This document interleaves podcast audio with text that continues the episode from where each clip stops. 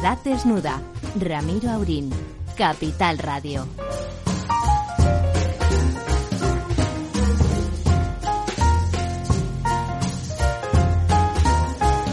Muy buenas noches, aquí estamos.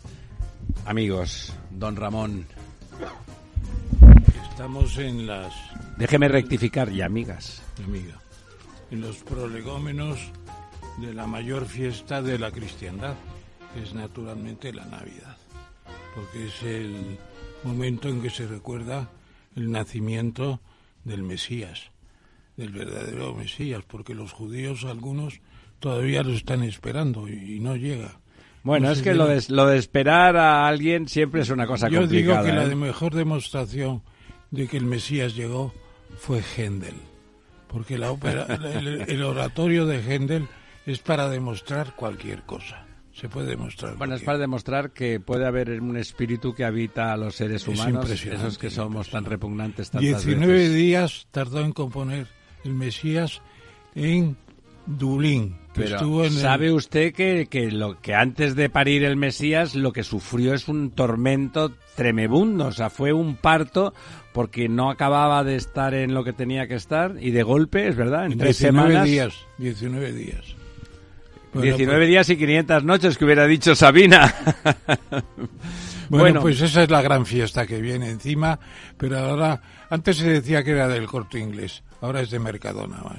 Bueno, la- es una es unas fiestas entrañables a mi hija que tiene 14 años, le encanta la Navidad, le- le- el espíritu. Hay un espíritu navideño, les guste o no les guste a los enemigos de la Navidad.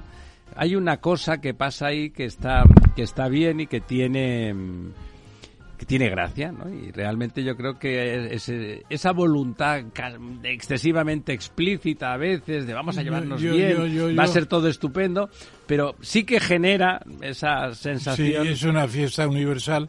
Esta mañana Bueno, me ha recibía- dicho alguien que viene desde China, un ingeniero francés No, que vive en ah, China, que en China no te enteras de nada. Bueno, pues a mí y, que, recibía, y, que los, y que los Papá Noeles parecen Fumanchu. recibía la felicitación del embajador de Marruecos en España en tiempos, Abdeslam, estupendo personaje, eh, y me felicitaba la Navidad. Ya no es, ¿no? Pues ya no hace muchos años. Claro. estuvo, en- estuvo mucho tiempo en Arabia Saudí. Eh, fue ministro de Asuntos Exteriores de Marruecos también. Con Hassan II, supongo. Abd- Abdeslam Don Ramón, Bara- Barak, Barak, con Hassan, ¿no? con Hassan. sí. Claro, es que Hassan era un personaje político interesante y no como su hijo. Don Lorenzo, Pues muy buenas noches, don Ramiro. La verdad que escuchando aquí al profesor, que efectivamente estamos en esos prolegómenos de, de esa fiesta tan importante. de la Natividad, Pero también estamos en los prolegómenos de muchísimas otras cosas, ¿no? Es decir... de la ley de amnistía, por ejemplo, ¿no? Por ejemplo, de las barbaridades que se han oído hoy en el Congreso. Qué barbaridad, y, ¿eh? Y, en fin, pues la situación que se complica cada vez más, ¿no? Y no solamente aquí, ¿no? Es decir, que estamos... Bueno, pero como lo de aquí, don Lorenzo, No, pero yo me que- refería porque además... las que hemos hecho órdago a la grande, a la chica y Sí, a pero juego, que son ¿eh? fechas estas como para pensar en, bueno, pues en todas las desgracias que se están sucediendo en el mundo, ¿no? Estoy pensando pues en la guerra de Ucrania, la, la guerra en Gaza, es decir, que realmente allí donde donde está muriendo gente, ¿no? Pues pues siempre hay una hay un momento esta Navidad para, para pedir para pedir algo, ¿no? Por la paz, ¿no? Sí, Yo creo que esto sí. es ver a la gente morir masiva. Eso es la, quizá lo, sobre todo civiles. el signo de identidad del siglo XX ha sido la capacidad de, de matar masivamente, ¿no? De matarnos masivamente, de una forma como no había producido nunca. Mira que antes las guerras eran crueles, aquellas cruzadas donde se cortaban brazos, que era todo muy sangriento y muy gore. Pero luego al final la cantidad de muertos era relativamente limitada. Bueno, venían las epidemias, las hambres. Eso sí, Eso eran formidables. pero era por parte ajena, no eran la, los la hombres. guerra de los 30 años se llevó media Alemania por delante. Media Alemania. Eran poquitos entonces, por eso. ¿eh? Bueno, eran poquitos, pero Alemania. La Segunda Guerra Mundial murieron más personas que en todas las demás guerras de la historia. Bueno, y la, millones, ¿no? y la- Juntas, ¿verdad? y la gripe española se llevó más gente que todas las guerras. Bueno, eh, Tenemos hoy ahora primera hora y luego sí, yo creo que se quedará porque la segunda hora también hablaremos de historia y bueno, nos gustará tener a nuestro amigo don Emilio de Diego con nosotros, al que hoy eh, tenemos aquí, primero porque a él le da la gana, porque está en su casa y segundo porque presenta un libro, pero le queremos dedicar una, una canción, porque hablando de estas cosas de esta España de ahora, se me ocurría que era todo muy moscovita y muy y muy James Bond, ¿no? From Russia with love, I fly to you, much wiser since my goodbye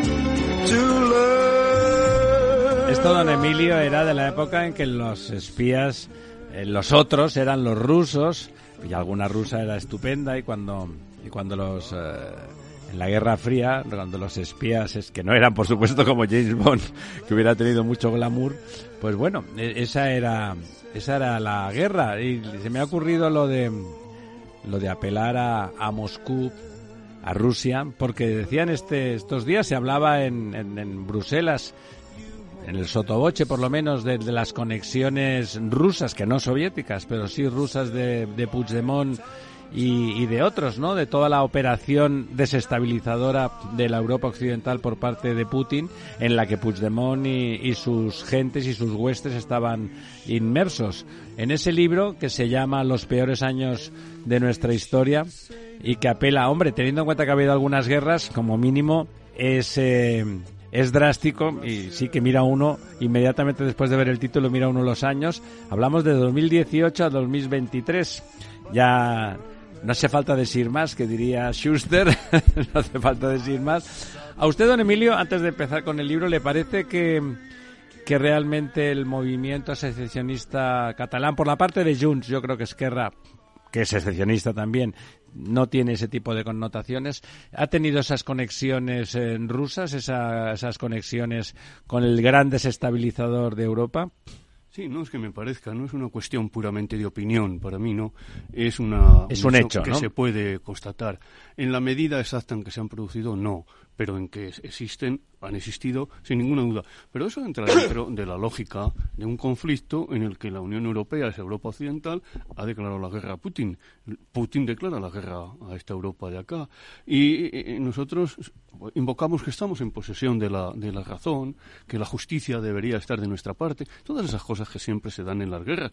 Pero Putin hace lo mismo y, y aprovecha las armas que tiene. Bueno, y él mata, él mata a los opositores también, ¿eh? Claro, sí, sí, no, no, no, no, está claro. Nosotros no. No es que seamos exacta, no es que seamos exactamente igual, como bien puntualiza el compañero, de momento. Pero lo hemos hecho antes y probablemente lo haremos en cualquier otro rato.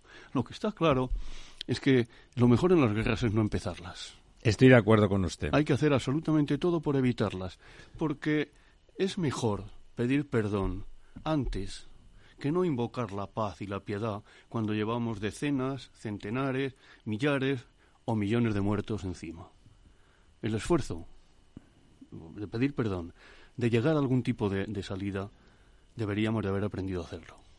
La primera guerra estúpida por antonomasia de la historia Fue la primera, la Primera seguro. Guerra Mundial. No, la primera guerra, no sé, una muy antigua. La Primera Guerra La primera más estúpida que otras, es Sí, verdad. sí, sí. Y, y por la dimensión, es la primera vez que el hombre percibe que el ser humano es capaz de matar a la humanidad. Que el ser humano es capaz de matar a Sí, la que humanidad. tenemos esa capacidad que decía yo antes de matar masivamente de forma ya impersonal. Ya nadie tiene nombre, se mueren.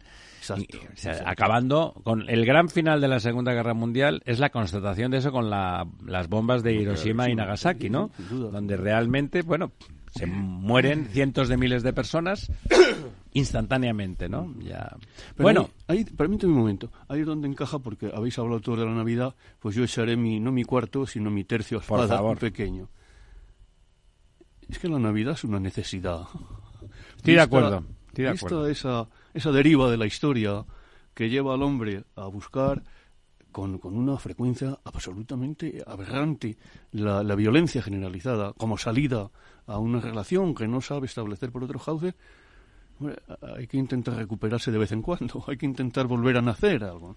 No, no, no que nazca el Mesías, nacer nosotros en ese, menía- en ese Mesías. Renacer, sí. Exacto, porque si no nacemos, pues eh, no sé, la verdad es que el horizonte se complica. Sí, no, la verdad es que yo creo que estamos en un horizonte oscuro, ¿no? Para la gente que hemos tenido la suerte de no tener grandes guerras entre en nuestras vidas. Don Ramón, por favor. Es que probablemente tendríamos que celebrar conjuntamente la Navidad y la parusia. Y la parusia es la segunda venida del Mesías. Vuelve Jesucristo a convertirse en hombre y seguir siendo Dios y establece la paz total cuando al final ya eh, vivimos en la nosfera. Esta es la idea de Taillard de Chardin. De Pierre Taillard. Como todas las utopías, esta es bondadosa, pero tienen el peligro Pero de tiene que su no- sentido. La parusia habría que tenerla en el fondo del escenario. La segunda llegada del Mesías. Yo estoy más con don Emilio en esa sensación de decir, oye, vamos a decir, a lo mejor yo también me he equivocado. Hombre, uno actúa en función de que cree que hace lo correcto. Yo creo que en general las- los seres humanos, los normales por lo menos, intentamos hacer lo correcto y nos equivocamos. Y dice, oye, a lo mejor me he equivocado, aunque no lo veas. Eh, eh, más eso que esperar que lo arregle alguien de arriba, ¿no? Yo de todas maneras creo que las dos cosas son, son necesarias y asumibles. Eh, Cristo, si no hubiera existido, había que inventarle. Claro. Porque es el único que da dimensión al ser humano de, de- de su trascendencia y de su posibilidad de trascendencia Universal. en Dios y universal. Universal, En- no es- étnica, no, es una religión no, étnica de la, la, suya. humanidad, de la humanidad, Eh, confiere otra otra dimensión a la historia, al tiempo, al espacio, al mundo. Por eso a mí me molesta, mm, me inquieta mucho este eh, umbral en el que nos encontramos en alguna medida y otro ya puerta de llegada de una destrucción de la dimensión humana. Bueno, estamos en ello, ¿eh? Por eso, eso me preocupa muchísimo, porque si salimos de ahí y, y perdemos lo, lo que tenemos de elemento definitorio como es, como seres humanos, En realidad el humanismo real, sociológico y político ha durado apenas tres o cuatro siglos. ¿eh? sí, sí, por ahí. O sea, Pues nada a, mí, más, ¿eh? a mí esta noche se me está descubriendo una clave. Lo de la parusia. Lo de la segunda venida del Mesías. Porque la religión cristiana, que yo recuerde, es la única en que hay finalmente un encuentro entre la humanidad y la divinidad. Pero es al final de los tiempos, Eso ¿eh? es fantástico. eh, Ramón? Sí, es al final de los que la tiempos. es al final de los tiempos. Yo no sé Al final qué de los tiempos, sí. Ya. Pues no hace falta que sea ya, No ¿no? No tengo ya, prisa. Porque tengo 90 años yo y no quiero perderme el final de la película. Bueno, es que usted es un sinvergüenza, siempre está con lo suyo. Claro que Ahora sí. mismo que se acabe para ver el, el- el gran- Ah, la gran hecatombe. No, hombre, que hay gente muy pequeñita, muy joven, que tiene que vivir mucho. Y la vida es fantástica, es maravillosa. La vida es maravillosa, es da un igual regalo, cómo es sea. un regalo. Como decía Espartaco, la única obligación del esclavo, y hablamos de unos esclavos que eran tremendos, Sí, sí, sí. ¿eh? era sobrevivir. Exacto. Era sobrevivir. Merece la pena siempre sobrevivir. Es tan extraordinario estar vivo que merece la pena sobrevivir, aunque a veces parezca muy duro.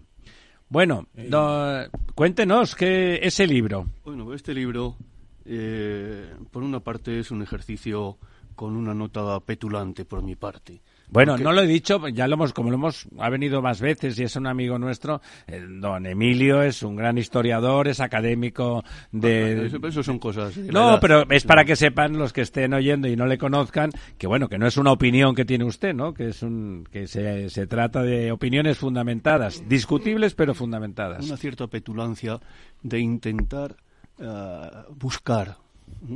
Alguna eh, referencia a lo que estaba sucediendo en España ya de una forma evidente desde 2018. Porque lo que estamos en este momento, o lo que estamos asistiendo, es al tercer intento, el más importante y el que más avanzado, de desespañolización de España. Algo que empieza en los 30 con unos intelectuales metidos a políticos que pronto se dan cuenta de- Llamándole usted, don Emilio, disculpe la interrupción, a España, a la, a la entidad política que se configura alrededor de los reyes católicos y hasta el presente, ¿no? y que tiene unos, unos valores compartidos por la inmensa mayoría durante la inmensa mayoría de esos siglos que transcurren desde entonces. La historia no es el, el relato de un bloque homogéneo, eso sería pues, pues Eso es mentira terrible, ¿no? Eso sí me- Pero claro, que desespañolizar España en los años 30, eso está de acuerdo ya con lo que es el fracaso de los intelectuales, pero no solo españoles, españoles también, en algún caso incluso patético. ¿Usted se imagina a don Antonio Machado cambiando su pluma por la pistola de Lister? Es que estas cosas pasaban. Es que don José Ortega, con sus luces y sus sombras, ¿eh? preconizaba una república que a las tres semanas, a las cuatro, a las siete, no es esto, no es esto. Es que el otro, el otro, el otro y el otro. Y es que don Manuel Azaña, Ese era menos intelectual de lo que cuentan. Sí, pero acaba perdiendo la aguja de marear cuando pierde el poder y tras las elecciones de noviembre del 33 se va intentando izquierdarse más, permítaseme la expresión, que el propio Largo Caballero. Y vamos camino al desastre. Claro, son intelectuales, no, no don Francisco Largo Caballero, pero sí los otros. Eso, yo- y, en- y, en- y fuera de España ocurre prácticamente... Pero, pero ¿qué tiene que ver eso con su libro? No, porque mi libro Ahí está es la que es cosa. el primer intento de desespañolización se hace con la eh, nunca, nunca insuficientemente ponderada desde el punto de vista del actual gobierno y de los republicanos de todo tiempo, de la Segunda República, paradisiaco eh, ejercicio en la historia española, que en cinco años u ocho no tuvo un día de paz. Bueno, esto es para pensarlo, ¿no? Que nos llevó a la tragedia más importante hasta, hasta entonces.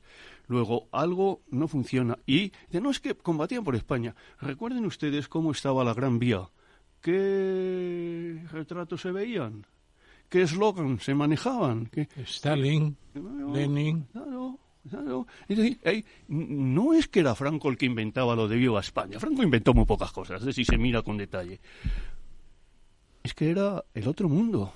Bueno, acaba la guerra y Franco realiza lo contrario. Una españolización eh, intensa con unos criterios mm, Reduccionistas también, Exacto, reduccionistas. Y volvemos, pues aguantamos hasta que llega la transición. Y en la transición se quiere ver la segunda oportunidad.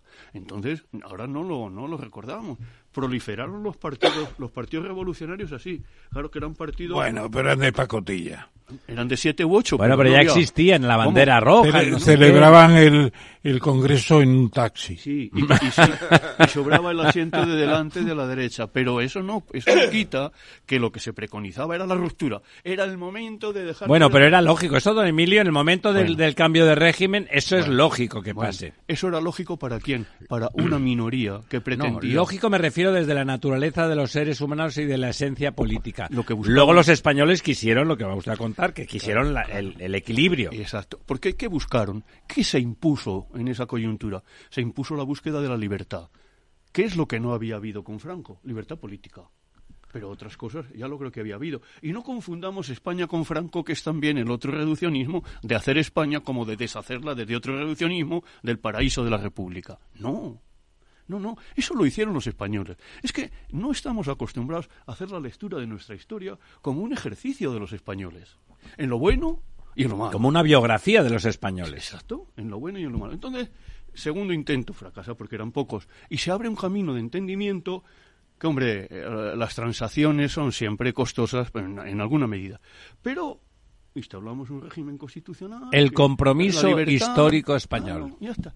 Y llegamos, y llegamos hasta este momento del 2004, fecha capital en la historia, en la que se habla a entonces, a partir de marzo de 2004 y hasta 2000, El 11 de marzo de Sí, 2004. hasta 2011 y luego hasta 2014 se habla de una manera un tanto encubierta de desespañolizar España otra vez. Y eso es lo que va a hacer eh, como sociedad, como conjunto. Eso lo va a intentar Podemos como reminiscencia de unas frustraciones que son comprensibles, pero que están ahí. ¿Cuándo abordamos ya la declaración, a mi modo de ver, indecente? de la desespañolización a todo trapo. A partir de 2018, por eso yo creo que ahí nos veíamos sorprendidos. ¿Qué pasa? ¿Qué no pasa? Todo el mundo nos preguntamos, ¿pero a dónde vamos a llegar? Estas preguntas se repentían. Pero poca gente intentaba hacer alguna reflexión sobre qué es lo que Ese, está pasando. ese, perdóname, porque entre esa gente poca que dices tú, hay una señalada que no se ha resaltado lo suficiente. El señor Tarradellas. Lo de Tarradellas fue impresionante. Su visión. Su visión a la vuelta y a su, España. y su honestidad. Y la vuelta a España dijo, cometimos todos los errores, queriendo ir- irnos de España. Es impresionante. Y a mí me lo contó Svert, el estudiante Svert, que era el segundo de a bordo de Tarradellas. Bueno, fue un disparate todo lo que hicimos, la guerra civil. Podíamos haberla evitado. Tarradellas era un hombre bueno y sabio al final, en el sentido en que lo lo había decía Emilio, aprendido ¿no? todo, todo. Don, don Ramiro, lo había aprendido todo. Estoy de acuerdo. Por Lo que pasa es que se murió prematuramente y tenía un, ex- un descendiente político que, que murió también, que fue Ferrer Salat. Ferrer Salat podía haber sido el mejor presidente de la generación. Pero le gustaba vivir muy bien. Hombre, lo que pasa Me parece bien, ¿eh? lo digo sin acritud. Digamos que no estaba por la era de política. buena familia. Bueno, buena familia. con Zapatero tenemos unos intentos demostrativos de cargarse España. Ese es el origen. Como sea, el origen. Pero eh, un poco eh, implícitamente, no tan explícitamente como a partir de 2018. En Con menos desfachatez, sí. Ah, no, claro. ¿Y qué es lo que se predica? Porque ahora se dice esto tranquilamente, abiertamente. Bueno. Vamos a destruir, destruir España, Ramón. Eso es lo que se preconiza desde No, este hoy, Frente hoy, hoy la señora Nogueras ha dicho en su discurso en el Parlamento español, ha sido tremendo, ¿no? Todo lo que ha dicho va en la línea de lo que dice don Emilio. Ha dicho que nada, que eso de, de la amnistía por la convivencia, que qué es eso, que esto es un diálogo eh, entre naciones y que lo siguiente será el, el- el referéndum y, por supuesto, meter en la cárcel a todos los jueces y otros personajes indecentes. Les ha llamado indecentes. Además, la señora Nogueras sabe quién era Burrul II. Pues Burrul no. II es un conde de Barcelona que es el único que ha sido independiente de todo, porque le ofrecieron los franceses, los mejor dicho, los imperiales de Carlomagno, ayuda para que Barcelona no volviera a caer en manos de los sarracenos. Y él dijo que, que quería que le ayudaran. Y dice, sí, pero tienes que declararte franco. Franco de- Carolingio, sí. Franconia. Dijo, no, en absoluto. El único que mostró la independencia de Cataluña. Burrul II. Señora Noguera, ¿sabe usted quién era Burrul II? Pues no lo sabe. Bueno, y eso entonces lo que pasa es que volvemos a Borrell, repetir, Borrell II. Borrell, Borrell, sí. a repetir lo que decíamos antes, de eh, la visión tan egoísta, tan sesgada de todo, que nos lleva al conflicto, porque nosotros solos somos los buenos, nosotros solos, ni más ni menos, como decían en época de Cánovas en el periódico, en la época. Una cosa de- Pero yo le voy a hacer una pregunta. Y desde esa eh, visión retrospectiva de la historia de España, nunca mejor dicho, ¿qué ofrece su libro como solución? ¿Qué conclusiones se llega? No sé si tiene soluciones, pero tendrá conclusiones. eh, hacer- un hacer- historiador no concluye, también Exacto, es verdad. Hacer pronósticos siendo historiador es ya un ejercicio demostrativo de que esta es una materia que cultivan personas poco inteligentes, porque eso es como jugar a, la, a las quinielas o a la lotería pretendiendo que vas a acertar más porque con no, no, la historia no nos dice lo que va a pasar, pero sí nos puede señalar cuestiones Lo que ha pasado. Sobre las que reflexionar para admitir de alguna manera un medio de superar eso. Y eso no, no pasa, como se demuestra siempre, siempre, siempre, por la imputación de los otros. Ahora que está esto de los imputa La imputación de los otros, ¿por qué? Porque los responsables en España no hay quien preguntar quién son, de todo lo que pasa, son siempre los otros. Son siempre los otros, sí. Nunca jamás. Ese otrismo permanente en el sentido culpabilista es una de las losas de nuestra historia. Eso que decía que no hizo Tarradellas don Ramón. Bueno, don Emilio, mañana se presenta este libro en el Colegio Mayor San Pablo C. San Pablo CEU a las Siete y siete, media. siete y media de la tarde. Es, eh, es entrada libre, es entrada libre y abierta. ¿En qué editorial lo ha publicado usted? En Editorial. Editorial Es un libro rojo con un aspecto atractivo, eh, con las letras blancas, grandes. Y, y que a, a esa sentencia de los peores años de nuestra historia le añade un interrogante no. retórico que dice, o no. Porque esto se editó justo antes de que supiéramos que don Pedro Sánchez iba a repetir, con lo cual el riesgo de que no sean los peores creció mucho. Sí, bueno, yo diría que ahora la perspectiva es de que no han sido los peores, Pues ¿no? todavía no sabemos, pero la cosa se pone peor. Yo, yo creo eso. Y hay una cosa. Eh, esto no es una página detrás de otra. eh, es una, una, una demostración, entre comillas, hasta donde se puede objetivar de cómo se ha procedido a esa desespañolización. Se ha destruido la lengua. El refranero. La lengua nuestra se ha intentado destruir por todos los medios. Se ha destruido una geografía común. Ese es un proceso más largo, pero ahí está. Un señor, un niño de Tarragona, pues puede saber las cuatro provincias catalanas. Seguramente las cuatro ya son muchas, pero una parte de, de su provincia. ¿no? Ahora, no le preguntes en otra, en otra zona del país. Hemos perdido un elemento unitivo fundamental, como es la lengua, pero la lengua como medio de comunicación y como medio de entendimiento. Sí, la lengua franquicia de su- de- de su- de del, superación. del país. ¿eh? Hemos perdido el sentido del espacio. Nos hemos reducido. Entonces, no sabemos bien dónde estamos, porque conocemos mejor yo, mis amigos y los de mi pueblo, pero en cuanto que salimos de ahí, es decir, un aldeanismo de campanario que es muy peligroso a estas alturas de la vida. Hemos perdido el sentido del tiempo, porque se ha triturado el pasado, se ha condenado la historia, y miramos hacia el futuro. ¿Pero qué es el futuro? El futuro es una cosa que puede llegar al 2030, a 2050 o a el futuro eterno. Pues eso es lo que mañana podría decirte si apareciera en la sala de pronto el canciller Bismarck de Alemania, el canciller de hierro. Dirá, España resistirá, porque se lo dijo a Cánovas. Dice, admiro cada vez más al señor Cánovas, que lleva dos años, dos siglos de decadencia a España y aún resiste. Bueno, pues aún resistimos. Esto no lo rompe, iba a decir ni Dios, pero lo retiro. Esto no lo rompe nadie, porque los catalanes han intentado once veces separarse y han fracasado. Desde- una, una desde- parte, una parte de los catalanes. Es que ese es un una ejemplo. parte de los catalanes, y en eso tienes toda la razón. Y además, eh, empezaron en el, en el compromiso de Caspe. Ahí empezaron. Y no, no han podido. Llevan 620 años intentando. Será porque hay muchos catalanes que no quieren. Y que no quieren. Claro, claro, porque hacemos esa simplificación y ahí está también otra de las topinadas de don José. El conllevarnos como, a qué precio, de qué manera. No, si es que Cataluña no es una unidad de destino en lo universal. ¿eh? Cataluña es una sociedad cada vez avanzando hacia el presente más compleja en todos los órdenes. No, pero como dijo Pau Gasol, Cataluña es un pedazo de España. Hombre, claro, de acuerdo, pero, pero lo que no se puede hacer es entender que Cataluña sí es uniforme, mientras que el resto de España somos cada uno de su padre y su madre. Y entonces, cuando se habla de Cataluña y de los catalanes, se habla siempre de la tropa que no quiere ser, eh, eh, evidentemente, catalanes por el Bueno, Estado. yo hay un número, hay un número que hizo, un número que está ahí, vamos, que es muy fácil de contrastar.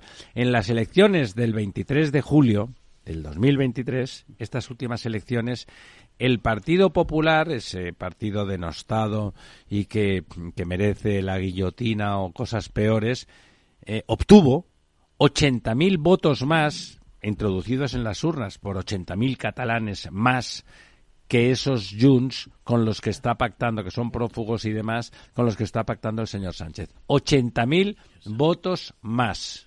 80.000 votos más. O sea, que, que ¿con quién está pactando? ¿Con quién se está intentando hacer eso? Ni tan siquiera es con una mayoría ni con alguien representativo. que, no, que no lo justificaría de ninguna manera en democracia. Porque en democracia está precisamente la clave en intentar gobernar para todos, pero no solo como una referencia retórica como esta de o no, no, como el fundamento para la convivencia. Entonces, ¿qué pasa? Que ¿Quién son los catalanes? ¿Solo los que protestan, montan el número, quieren llevarse? ¿Los otros no son catalanes? Hombre, es un poco pobre eso. Bueno, o, o los otros no son españoles los que no han votado al señor, Sánchez. Señor director, Por favor. le ruego que considere la posibilidad de, como vienen ahora otros historiadores, Jesús Palacios, bien conocido, si puede quedarse. Sí, no, no, es más, déjeme que le diga que me ha dicho Jorge, nuestro técnico, que el señor Palacios está mal de la garganta y va a intervenir un poquito, con lo cual le rogaría a don Emilio, que es Y historiador y para hablar del tema en particular de la muerte de. Carrero Blanco, es una persona perfectamente adecuada. Pues le dedicamos la canción que teníamos prevista para el señor Palacios.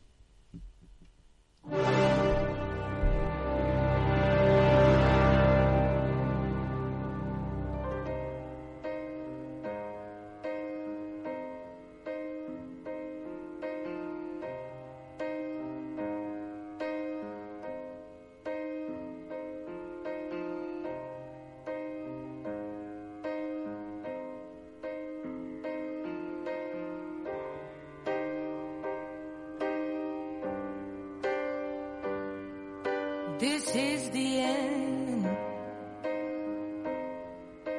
Hold your breath and count to ten.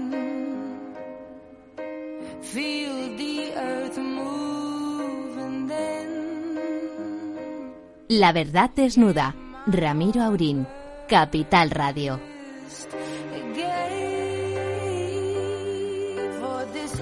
Bueno, aquí estamos de vuelta. Le agradecemos mucho a don Jesús Palacios que está fastidiado y que tiene la garganta en condiciones mejorables, que nos atienda unos minutos, porque vamos a hablar de un tema de los que él sabe mucho. Por eso le poníamos esta esta canción también de James Bond eh, al, al, hilo de quién mató, cómo fue el asesinato de Carrero Blanco, que es de lo que queríamos hablar con don Jesús. Eh, ¿Fue un, una gestión de espionaje o fue un simple acto de terrorismo o fue algo más complejo, don Jesús? Buenas noches, buenas noches Ramiro, buenas noches Ramón y buenas noches a, la audiencia. Sí, disculpen en todos por, Gracias, por el tono de voz y, y, la cobertura que no es nada buena también, nos fallan un poco. Se le oye perfectamente, don Jesús, no se preocupe. Pues, pues me, alegro. Bueno, la, la, pregunta es muy oportuna, pero ¿qué fue? ¿Qué fue? Bueno, eh, desde luego el, el, asesinato del magnicidio del almirante Carrero fue una conspiración, eh, sin duda alguna. No ¿Internacional? Esa, esa, es una de las eh, claves o de las incógnitas, eh, de los enigmas que encierra el magnicidio del almirante. Eh, sin duda alguna tuvo un origen interno fue ejecutado por parte de la banda terrorista ETA, pero lo que hay datos, evidencias o hechos que refuerzan la, las dos posibilidades que hay respecto al, al, una operación interior desde dentro del propio régimen en apoyos eh, internos y externos. No cabe duda que el Partido Comunista o una rama del mismo del Partido Comunista, de esto el propio Ramón Tamanes puede decir algo al respecto porque él estaba, él pertenecía entonces al, al, al organigrama del Partido Comunista, pero eh, colaboró de una forma muy activa, fehaciente, eh, con eh, los eh, ejecutores del acto. Eso por un lado.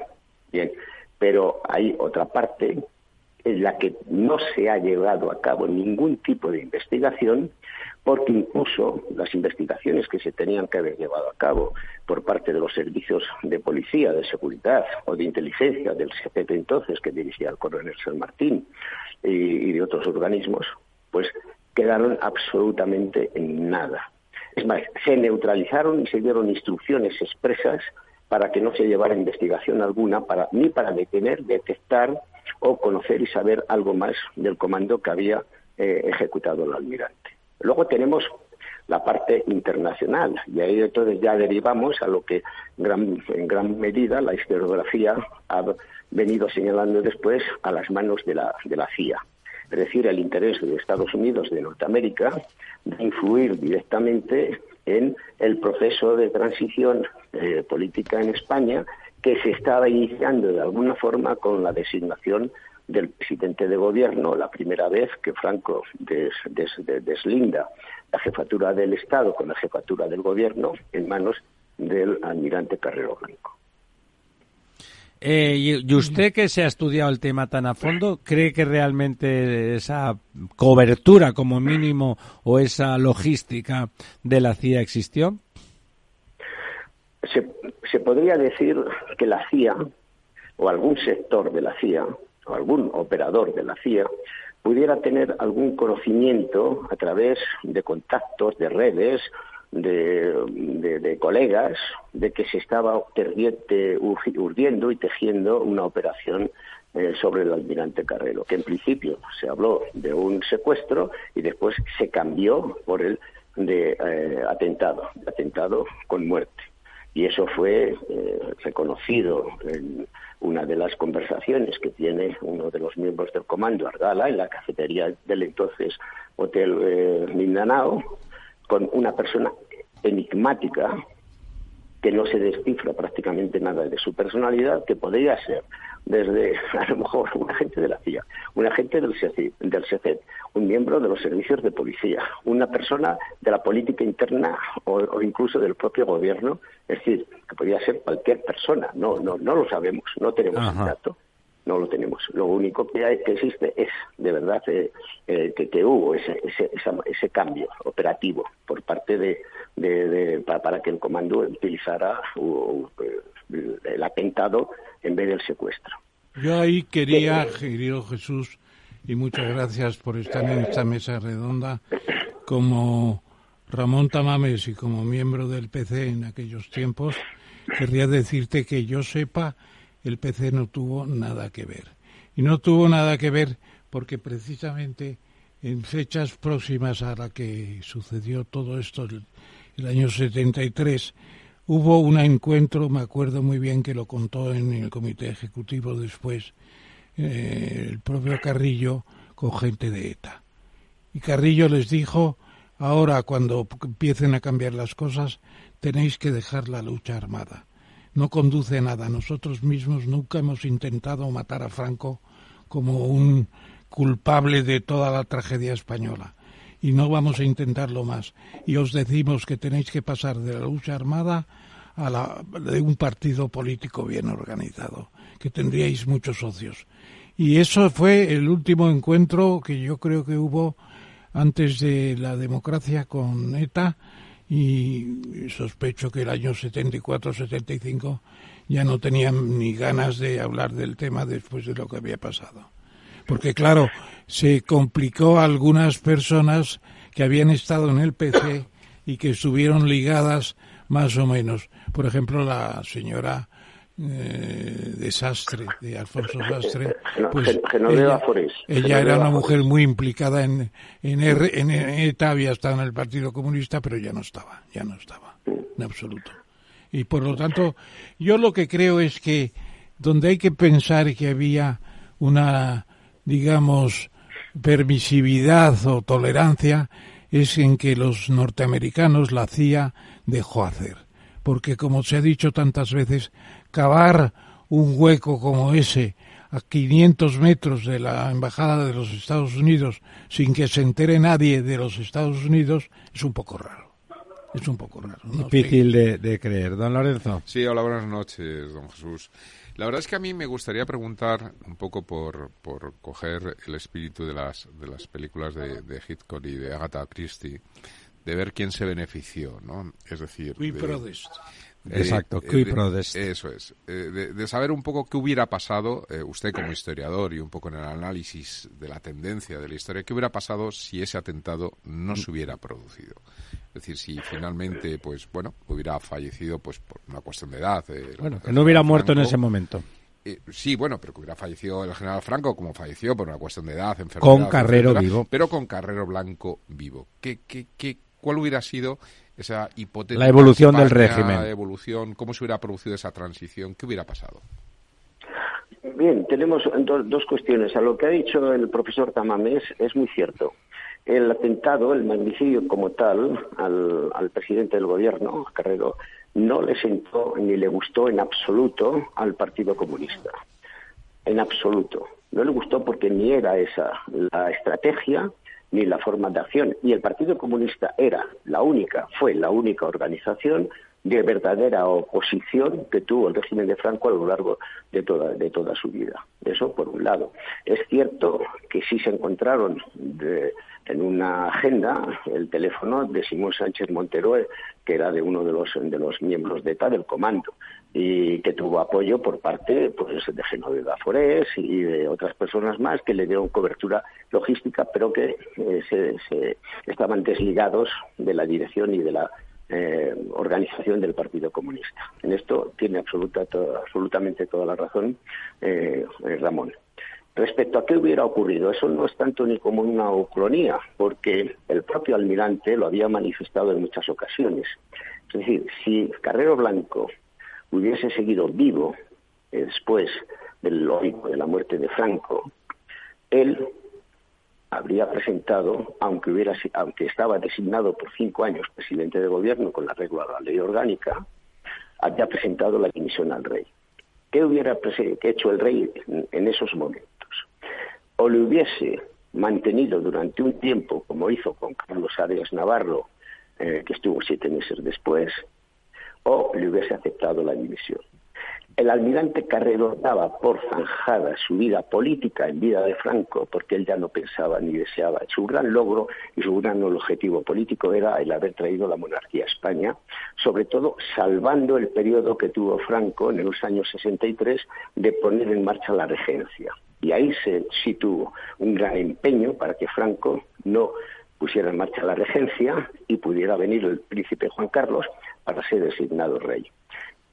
Por lo tanto, no hay muchas conjeturas para decir que Carrero se hubiese opuesto de una forma tenaz a cómo se llevó a cabo después el proceso de transición. Que el, proceso de transición bajo la batuta de, de, de Torcuato con el rey hubiera sido diferente en, algunas, en algún aspecto, pudiera ser.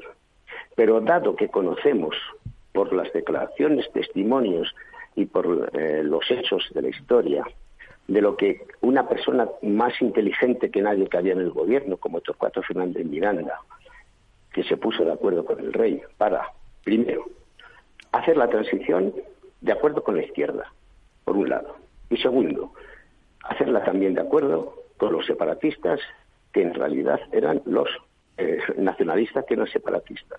Es decir, ese era el eje principal de la transición. Y si eso lo llevo a cabo Torcuato Fernández Miranda, siendo presidente de las Cortes, porque para eso se hace, proyecta la ley para la reforma política y después se lleva a cabo, pues, aunque él queda defenestrado después, y que se da cuenta, pocos meses también, más tarde, diciendo qué gran error, porque hemos cometido la gran barbaridad de llevar a cabo un proceso de transición política nefasto y equívoco pero se da cuenta después.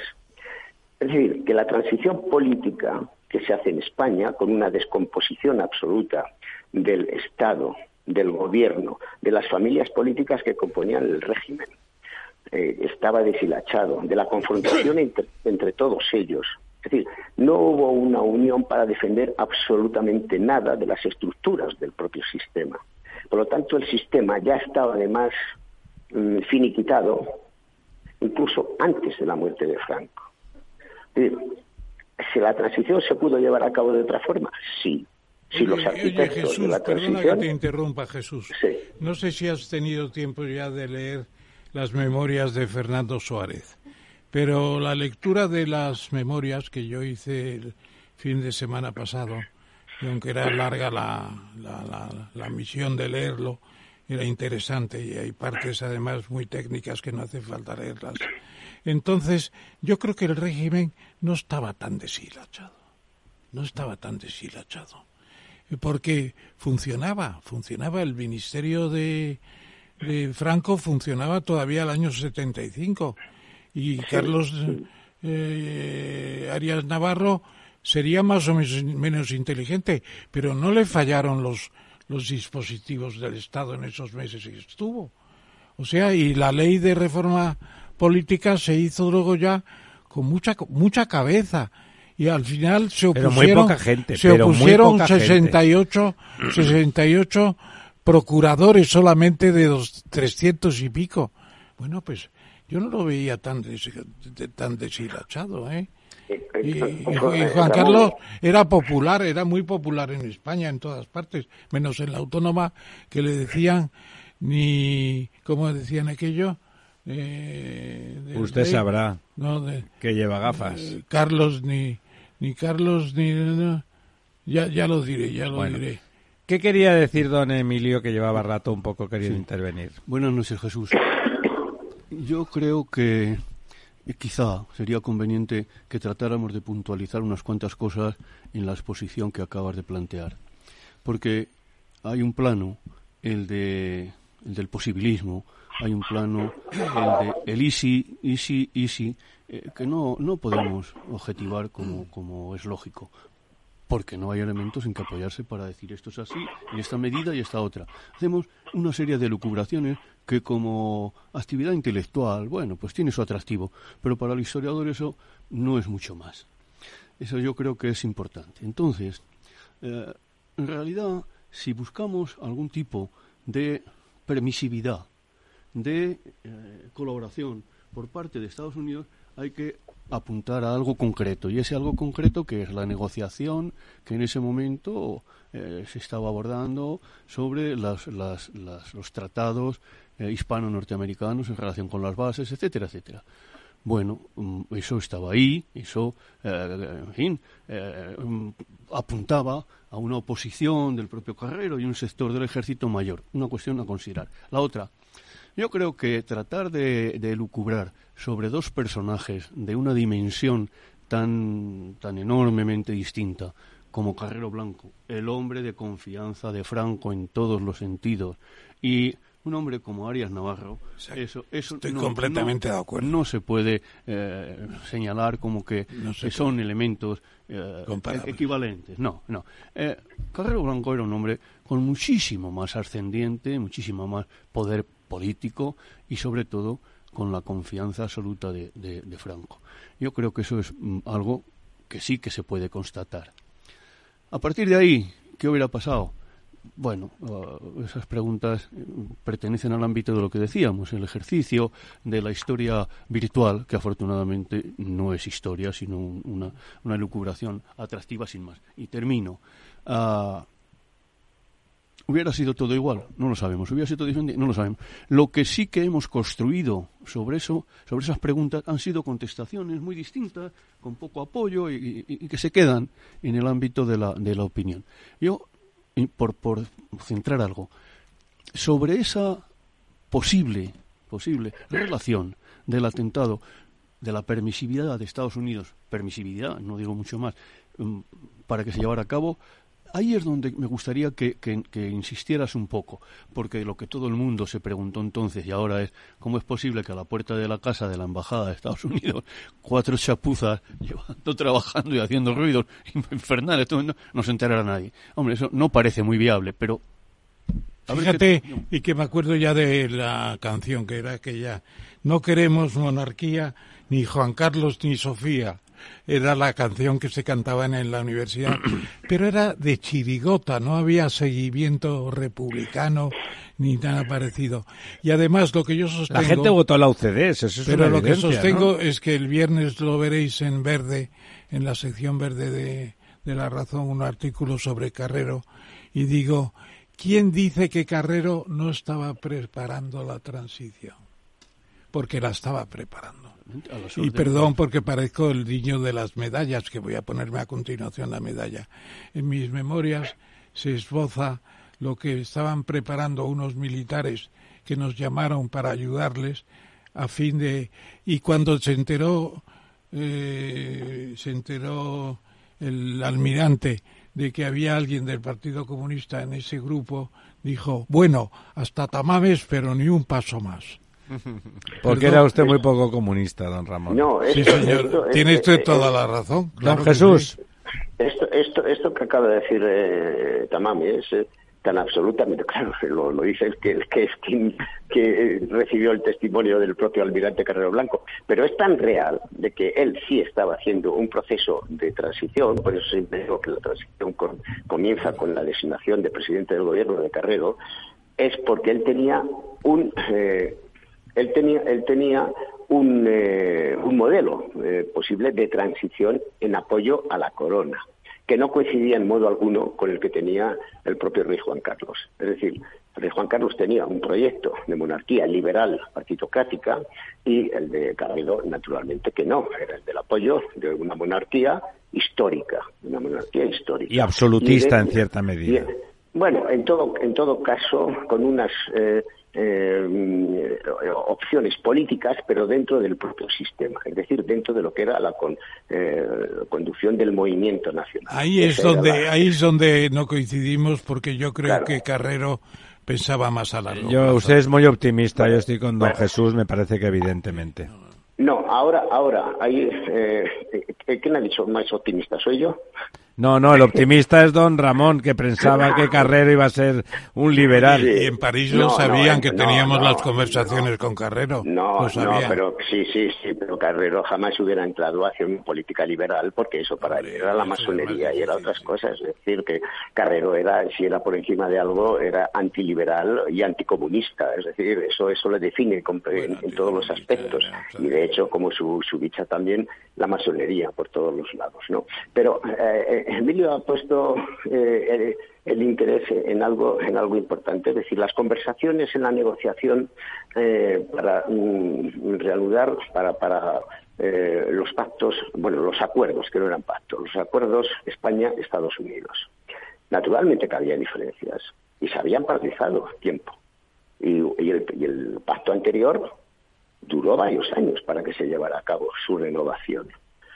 Y aquí lo que quería España, por encima de todo, era un trato prácticamente de tú a tú, de igual a igual, y que se llevara a cabo a través de un pacto, no de un acuerdo. Ese pacto tendría que haber sido sancionado por el Senado de los Estados Unidos. Y Kissinger eso decía que era inviable en todos los aspectos. Y prácticamente llegaron al acuerdo de la dotación del, de, los, del, del pacto de cercano a los mil millones de dólares. Carrero amagó con exhibirle eh, un documento que era ficticio en todos los sentidos, de que España estaba trabajando en el arma nuclear. No. España había abandonado por orden de Franco el arma nuclear en el año 67. Luego, en el año 73, España no estaba trabajando en el arma nuclear que les hubiera puesto con los pelos de escarpias a los norteamericanos. Pero por una dis- eh, disidencia en cuanto a las negociaciones, no se mata a un presidente de gobierno. Y menos se teje en, en- en- en- ese tiempo que se estuvo la- labrando ese, ese atentado durante un año. Eh, Franco, por ejemplo, otro hecho histórico, cuando Johnson le pide en el año 66 que mm, apoya a los Estados Unidos en la guerra que tiene con Vietnam, y Franco le contesta al presidente Johnson diciéndole, presidente, no vaya a esa guerra porque Estados Unidos la perderá y porque además Ho Chi Minh es un patriota. Y desde luego los Estados Unidos no van a matar a Franco.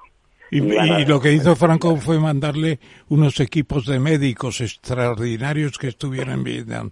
La representa. Exacto, exacto, con eh, elementos médicos, ambulancias y logística sanitaria en ese aspecto, pero no apoyo ni político, ni diplomático, ni persona militar, ni nada de nada. Dicho sea de paso, Franco la acertó plenamente. Todo. Ac- acertó con 10 años de antelación el gran fracaso y la derrota militar de los Estados Unidos en Vietnam. Eso ha sido Palmario, sí.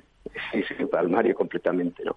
En fin, eh, mi tesis sobre esto es que los Estados Unidos, como mucho si conocieron, mm, no es que ni siquiera dejaran hacer, porque no eran tampoco eh, los árbitros en ese sentido. Estados Unidos van a ser los árbitros que van a tutelar la transición política en España a partir del año 75-76, a partir de la muerte de Franco sí, antes no, porque incluso cuando el rey Juan Carlos pide que el embajador Stabler intervenga ante el presidente Ari- Arias para que le designe jefe del Estado ya, y el, y el, secretario de Estado Kissinger le dice no se hace en absoluto, porque eso sería intervenir en los asuntos políticos internos de España.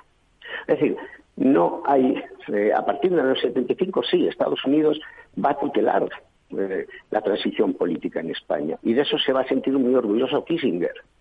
Pero que porque que la CIA esté en, en, la, en la urdimbre del magnicidio del almirante Carrero, yo, desde luego, tengo absolutamente, no todas las dudas, sino que tengo ciertas certezas para que eso fue gestado desde dentro del sistema, desde dentro del propio régimen, desde dentro de ciertos servicios eh, mm, operativos del mismo y que por esa razón después se negaron a hacer cualquier tipo de investigación sobre el comando, sobre los activistas, sobre la detención de los activistas, etcétera, etcétera. Es más, cinco años después, Argala, uno de los que se dice que conectó los cables o lo que fuere, ¿eh?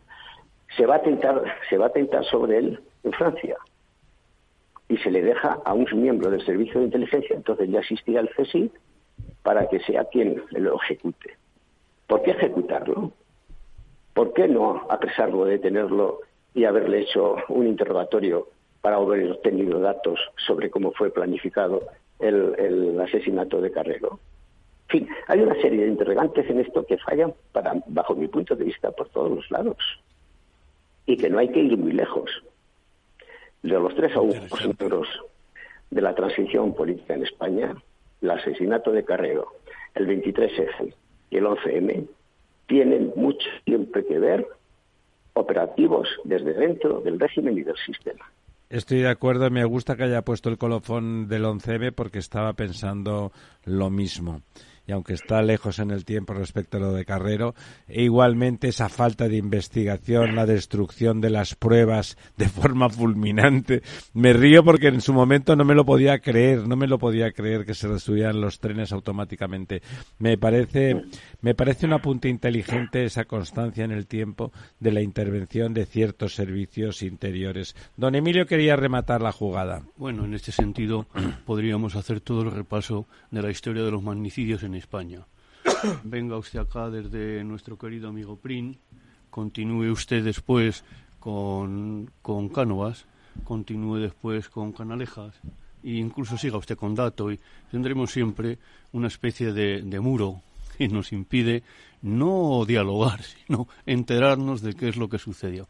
Pues claro que hay siempre intereses internos, pero en, en torno a lo de Estados Unidos, yo no dije que Estados Unidos promoviera el atentado, sino que en qué medida, en qué medida, para presionar a, a Carrero y al sector que se mostraba más intransigente en la negociación, bueno, pues no sé, se hizo un poco la vista gorda, se permitió alguna cosa, o no se empleó todo el rigor que se pudo emplear en detener aquello que se estaba haciendo a la puerta de casa de la embajada, como decía antes. Pero en fin, eso son cosas que. Es una hipótesis de no hay trabajo. nada, en no hay forma de, que, sí. de, de Oye, contestar. ahí me permito preguntarte como historiador. Eh, yo creo que esto es diferente, el caso de Carrero y los Estados Unidos, diferente de deponer a Albert Arbenz en, Guatemala o de poner a Mossadegh en Persia. Eh, son casos distintos, porque eh, ahí eran los Estados Unidos despóticos, con regímenes dictatoriales, mientras que en el caso de España era una dictadura con la que habían tenido relaciones estupendas durante la Guerra Mundial, porque Franco estuvo muy buenas relaciones siempre con Roosevelt, y eso no lo olvidan los norteamericanos. No. Y está claro Son que casos distintos. Aquí había un cierto respeto a que se tomaran aquí las decisiones. Sí, porque convenía, creo, convenía desde todos los puntos de vista. Además, la ayuda norteamericana en, en- en el contexto de los tra- del Tratado de París y de, y de la renovación del Tratado de Madrid y de la renovación de esos tratados no fue solo una ayuda militar. ¿no? Aquí se hizo una ayuda financiera, se hizo una ayuda, una ayuda en cuanto a establecer los elementos necesarios para una organización industrial eh, nueva, una especie de taylorismo que aquí todavía no había casi ni asomado. Había un montón de elementos que ayudaban en formación de un capital humano, etcétera, etcétera. Eh, Es una cuestión bastante más compleja que el hacer una base militar, aunque la relación con ello sea, por supuesto, de subordinación y de complementariedad. Las dos cosas. Bueno, eh, hoy hemos a don Jesús, le agradecemos mucho que lejos de haberse ido a los cinco minutos, como nos, como nos decía, haya aguantado como un campeón media hora con nosotros. Ha sido fascinante, ese es de esos huecos que en nuestra historia que conectaba, yo era pequeñín cuando murió Carrero, y luego el- es- ese enigma que siempre quedó ahí demasiado latente, demasiado latente, como y luego para no compararlo con el 11M, me ha parecido me ha parecido una comparación necesaria. Los españoles han vuelto a quedar huérfanos de la explicación del último gran atentado, que ha sido un magnicidio en el sentido de que mató a muchos españoles y se les ha hurtado, se les ha hurtado la, la verdad. Algún día nos explicará usted, hoy no le quiero molestar más y le agradezco mucho la disposición de, de su voz eh, herida en este caso, a que nos cuente su, su idea, que cómo, cómo, cómo ve usted ese 11M y, y el análisis siempre tentativo de ese atentado. Muchísimas gracias, don Jesús. Ha sido un placer. Sí. Póngase bueno, por favor, póngase puente bueno. bueno y mañana la Gracias, presentación gracias. del libro. Sí, gracias. Una noche, un saludo. Hasta luego. Volvemos en dos Somos minutos. Mazapanes Barroso. En nuestra empresa elaboramos productos con ingredientes seleccionados siguiendo una tradición artesana transmitida de generación en generación desde hace más de un siglo. Te llevamos el auténtico mazapán artesano desde Toledo a tu casa. Nos esperan fechas muy especiales en las que no puede faltar en tu mesa. Compra tus dulces favoritos en nuestra tienda online www.mazapanesbarroso.com o llamando al teléfono 92 535 3149. Disfruta del auténtico mazapán con Mazapanes Barroso, maestros artesanos con tradición y calidad desde 1890.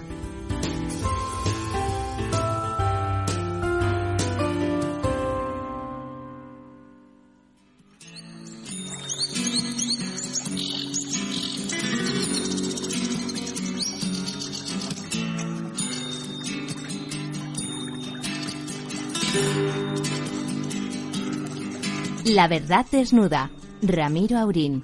Capital Radio.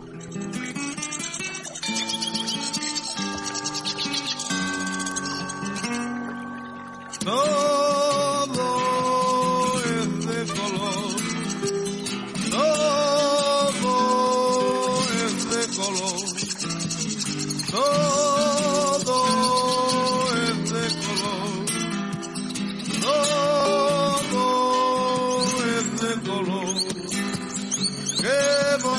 es la primavera. Qué bonita es la primavera cuando llega el clavel que tiene en tu ventana.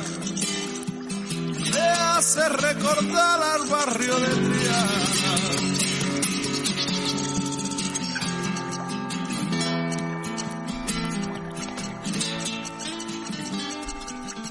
Qué bonita es la primavera, ¿no, Dil? Hombre, me has cogido así por sorpresa, pero efectivamente maravillosa, maravillosa. Eh, nuestra invitada de, de esta noche para hablar de la COP28, de esa especie de comedia surrealista que ya son las COPs, es, eh, bueno, nosotros nos conocemos interpuestamente por el papel. Le hicimos una entrevista en Ágora ah, hace algunos años. Es la hija, es la hija que ya tiene nombre propio, pero es la hija de don Félix Rodríguez de la Fuente, ese, ese personaje maravilloso que a todos los niños y adolescentes, y a todos los españoles, también a los adultos, pero sobre todo a los niños y adolescentes de unas generaciones, nos enseñó a a entender lo importante que era la naturaleza sin ningún tipo de, dogmatismo religioso como se suele hacer ahora, ¿no? Yo mm, no creo que ningún discurso ni ningún sermón de la montaña de los que ahora eh, se hacen desde el Consejo de Ministros captara eh, ni el 1% de lo que conseguía simplemente con su entusiasmo y su mirada llena de estupor infantil de, del padre de Odil. Pero bueno, eh, Odil ya es una señora y sabe mucho de estas cosas y, y tenemos que hablar de la COP28, ¿no, don Ramón? Pues, sí, señor, sí, señor. Además, yo estuve hablando con Odil eh, para preparar la reunión de hoy. ¿Qué tal estás, Odil, en esa mesa redonda de... Muy bien, Ramón. Muy bien, Ramón. Bueno, ya sabes que fuimos amigos, tu padre y yo, y que hemos seguido, tratado de seguir su cauce en algunas cosas. Bueno, pues a las 5.30 eh, exactamente de la tarde se llegó a un principio de acuerdo. Esta mañana te anticipé alguna cosa por, por correo electrónico, pero ya se habló dejar atrás los combustibles fósiles. Esa frase es el resultado más importante de la sesión de de Pero es una frase, don de Ramón. Dubái sí, pero es que llega un momento Yo soy ingeniero, llega un cantidades. momento en que el sultán, el sultán del emirato en cuestión hoy había dicho anteriormente que no había por qué acabar con los combustibles fósiles y que nada de eso y que había que seguir. Y se pensaba que iba a haber una lucha titánica y al final ha predominado el de... Total, no se cumple nada, Eh, ¿qué más ese- da? No, en ese sentido le pregunto a Odil, según su experiencia en lo que ya ha seguido de, de la COP28, ¿realmente ha sido una victoria tan importante esa frasecita? Sí, sí, sí, sí, sí, sí. Vamos a ver, eh, más allá de los comentarios que oigo de fondo absolutamente escépticos, cosa que yo también lo soy, con las cumbres en general, sí que es verdad que hay que entender cómo funcionan las cumbres, ¿no? Y que la votación de lo que sale tiene que ser por consenso de, me parece que han sido 198 eh, países los que han participado. Así que imagínate la dificultad desde todos los puntos de vista de sacar un documento que todo el mundo vota por consenso. Entonces, es entendible Odil, un, pe- que... un paréntesis breve. Es- eso es difícil cuando se trata de un contrato que hay que cumplir. Cuando nadie cumple el contrato es un poco menos difícil, ¿no? Sí, pero a lo tonto, a lo tonto sí que tiene importancia, ¿eh? porque manda un mensaje a los mercados, al sector público, a la política, a las empresas. De hecho, hemos visto desde la cumbre de París que sí ha habido cambios importantes en los mercados, en todo el mundo de los fondos, ¿no? Cómo han ido moviéndose cada vez más, más hacia las renovables. O sea, que lo quieras que no, aunque sea una carta de intenciones, yo creo que sí que mm, manda un mensaje. Desde luego, no se está haciendo todos los compromisos que se adquirieron en París y no vamos bien. Y el balance que se ha revisado por primera vez también en esta cumbre no es positivo, o sea, hay que ponerse el acelerador. Pero, sin embargo, para ser la cumbre número 28 nunca se había hablado específicamente de los combustibles fósiles, siempre se había hablado de los gases de efecto invernadero, ¿no? Que es como hablar de la bala, pero no hablar de, de la, La pistola, ¿no? Entonces, es- efectivamente. Entonces, sí que era un hito el poder ponerle nombre y apellidos al principal causante de los eh, gases de efecto invernadero eh, antropógenos, ¿no? Causados por los seres humanos. Y es verdad que al final no se ha utilizado la palabra que, que querían los sectores más ecologistas y, y Europa también, ¿no? Y otros países más concienciados y que van más por delante, como es el phase out, que es el abandono, sino que se ha metido la palabra transición, que es una forma de dulcificar, pero al final aparece la palabra transición hacia el abandono de los combustibles fósiles. O sea que sí que es histórico y sí que ha significado un hito. Sí, sí, efectivamente, porque otra de las frases es el principio del fin de toda una época y refiriéndose Sí. precisamente a las a los fósiles, ¿no? Y sobreponiendo los los renovables. Yo yo te preguntaría también eh, sin ánimo de pro o de contra, sino simplemente aséptico, el papel de Teresa Rivera eh, como coordinadora de la Unión Europea en este episodio ha estado a la altura de lo que esperábamos de una buena técnica española.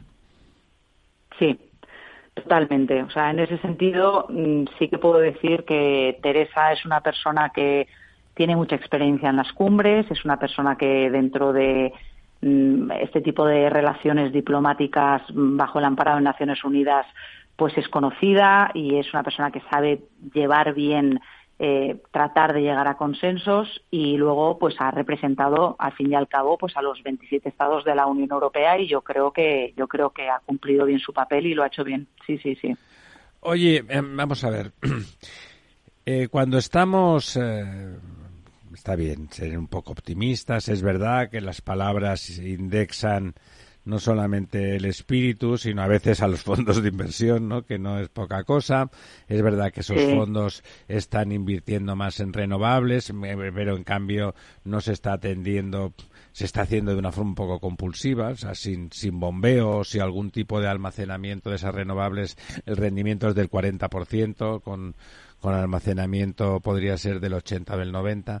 No, no se están, no hay un plan, me parece que el discurso religioso enfocado hacia la mitigación que es importante, pero mm, nos decía el otro día un experto completamente eh, creyente para entendernos, o sea, pero que decía, bueno, el momento en que paremos, ¿qué pasará? Hombre, tenemos 500 mil años para revertir la situación, o sea que hay que hacer unas políticas de adaptación importantísimas porque el, cambio no va a ser drástico. Se habla de transición hasta el fin de esos combustibles fósiles. Mientras tanto, China y Estados Unidos siguen creciendo en sus emisiones. Eh, y bueno, Rusia o la India ya ni hablemos, ¿no? Ni hablemos. Por lo tanto, Europa, que es el gran adalid, el gran adalid eh, lírico de este de este concierto eh, es el 8% y haciendo esfuerzos descomunales que a lo mejor nos cuestan el nivel de vida, la economía y la influencia, que a mí la influencia europea no me importa desde un punto de vista militar ni del poder efectivo, sino de que si Europa deja de tener influencia real sobre el mundo, la forma de vida civilizada de Occidente, donde el estado del bienestar, el respeto por las personas en todos sus niveles económicos y sociales se va a perder. Eso no ocurre en China, no ocurre en, Rusia, por supuesto, y tampoco ocurre de la misma manera en Estados Unidos. Y por lo tanto, que, que ese, esa especie de juego ingenuo, cuando los grandes de verdad no están cumpliendo con los deberes, ¿cuándo van a cumplir? Cuando ya no les cueste un, un euro, un, un, dólar, un yuan, en ese momento van a cumplir. A, a ti, Odil, no, no, te, no te da realmente una sensación de peligro grande de que más allá de los discursos los muy grandes contaminadores y que coinciden con los grandes poderes no están no están haciendo ni la décima parte de lo que propone Europa?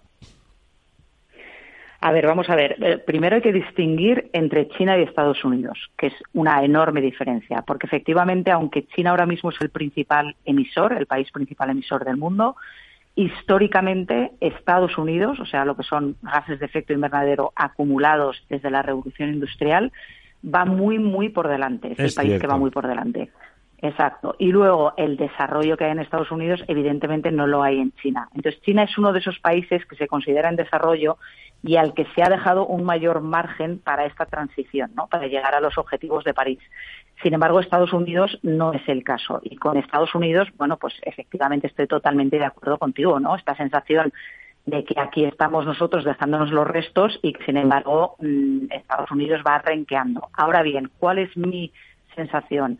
Y es lo que siempre digo, además, cuando doy conferencias sobre cambio climático, es que esto es apostar al caballo ganador. Es decir, eh, cualquier esfuerzo que se haga desde el punto de vista de las empresas, desde el punto de vista de país, eh, de Unión Europea, encaminado hacia la sostenibilidad, la resiliencia, eh, como dices tú, la adaptación, que es importantísima también. Eh, no tan bien, Naudil, no tan bien. Sin adaptación no, no. moriremos en, en sí, sí, remando. Totalmente.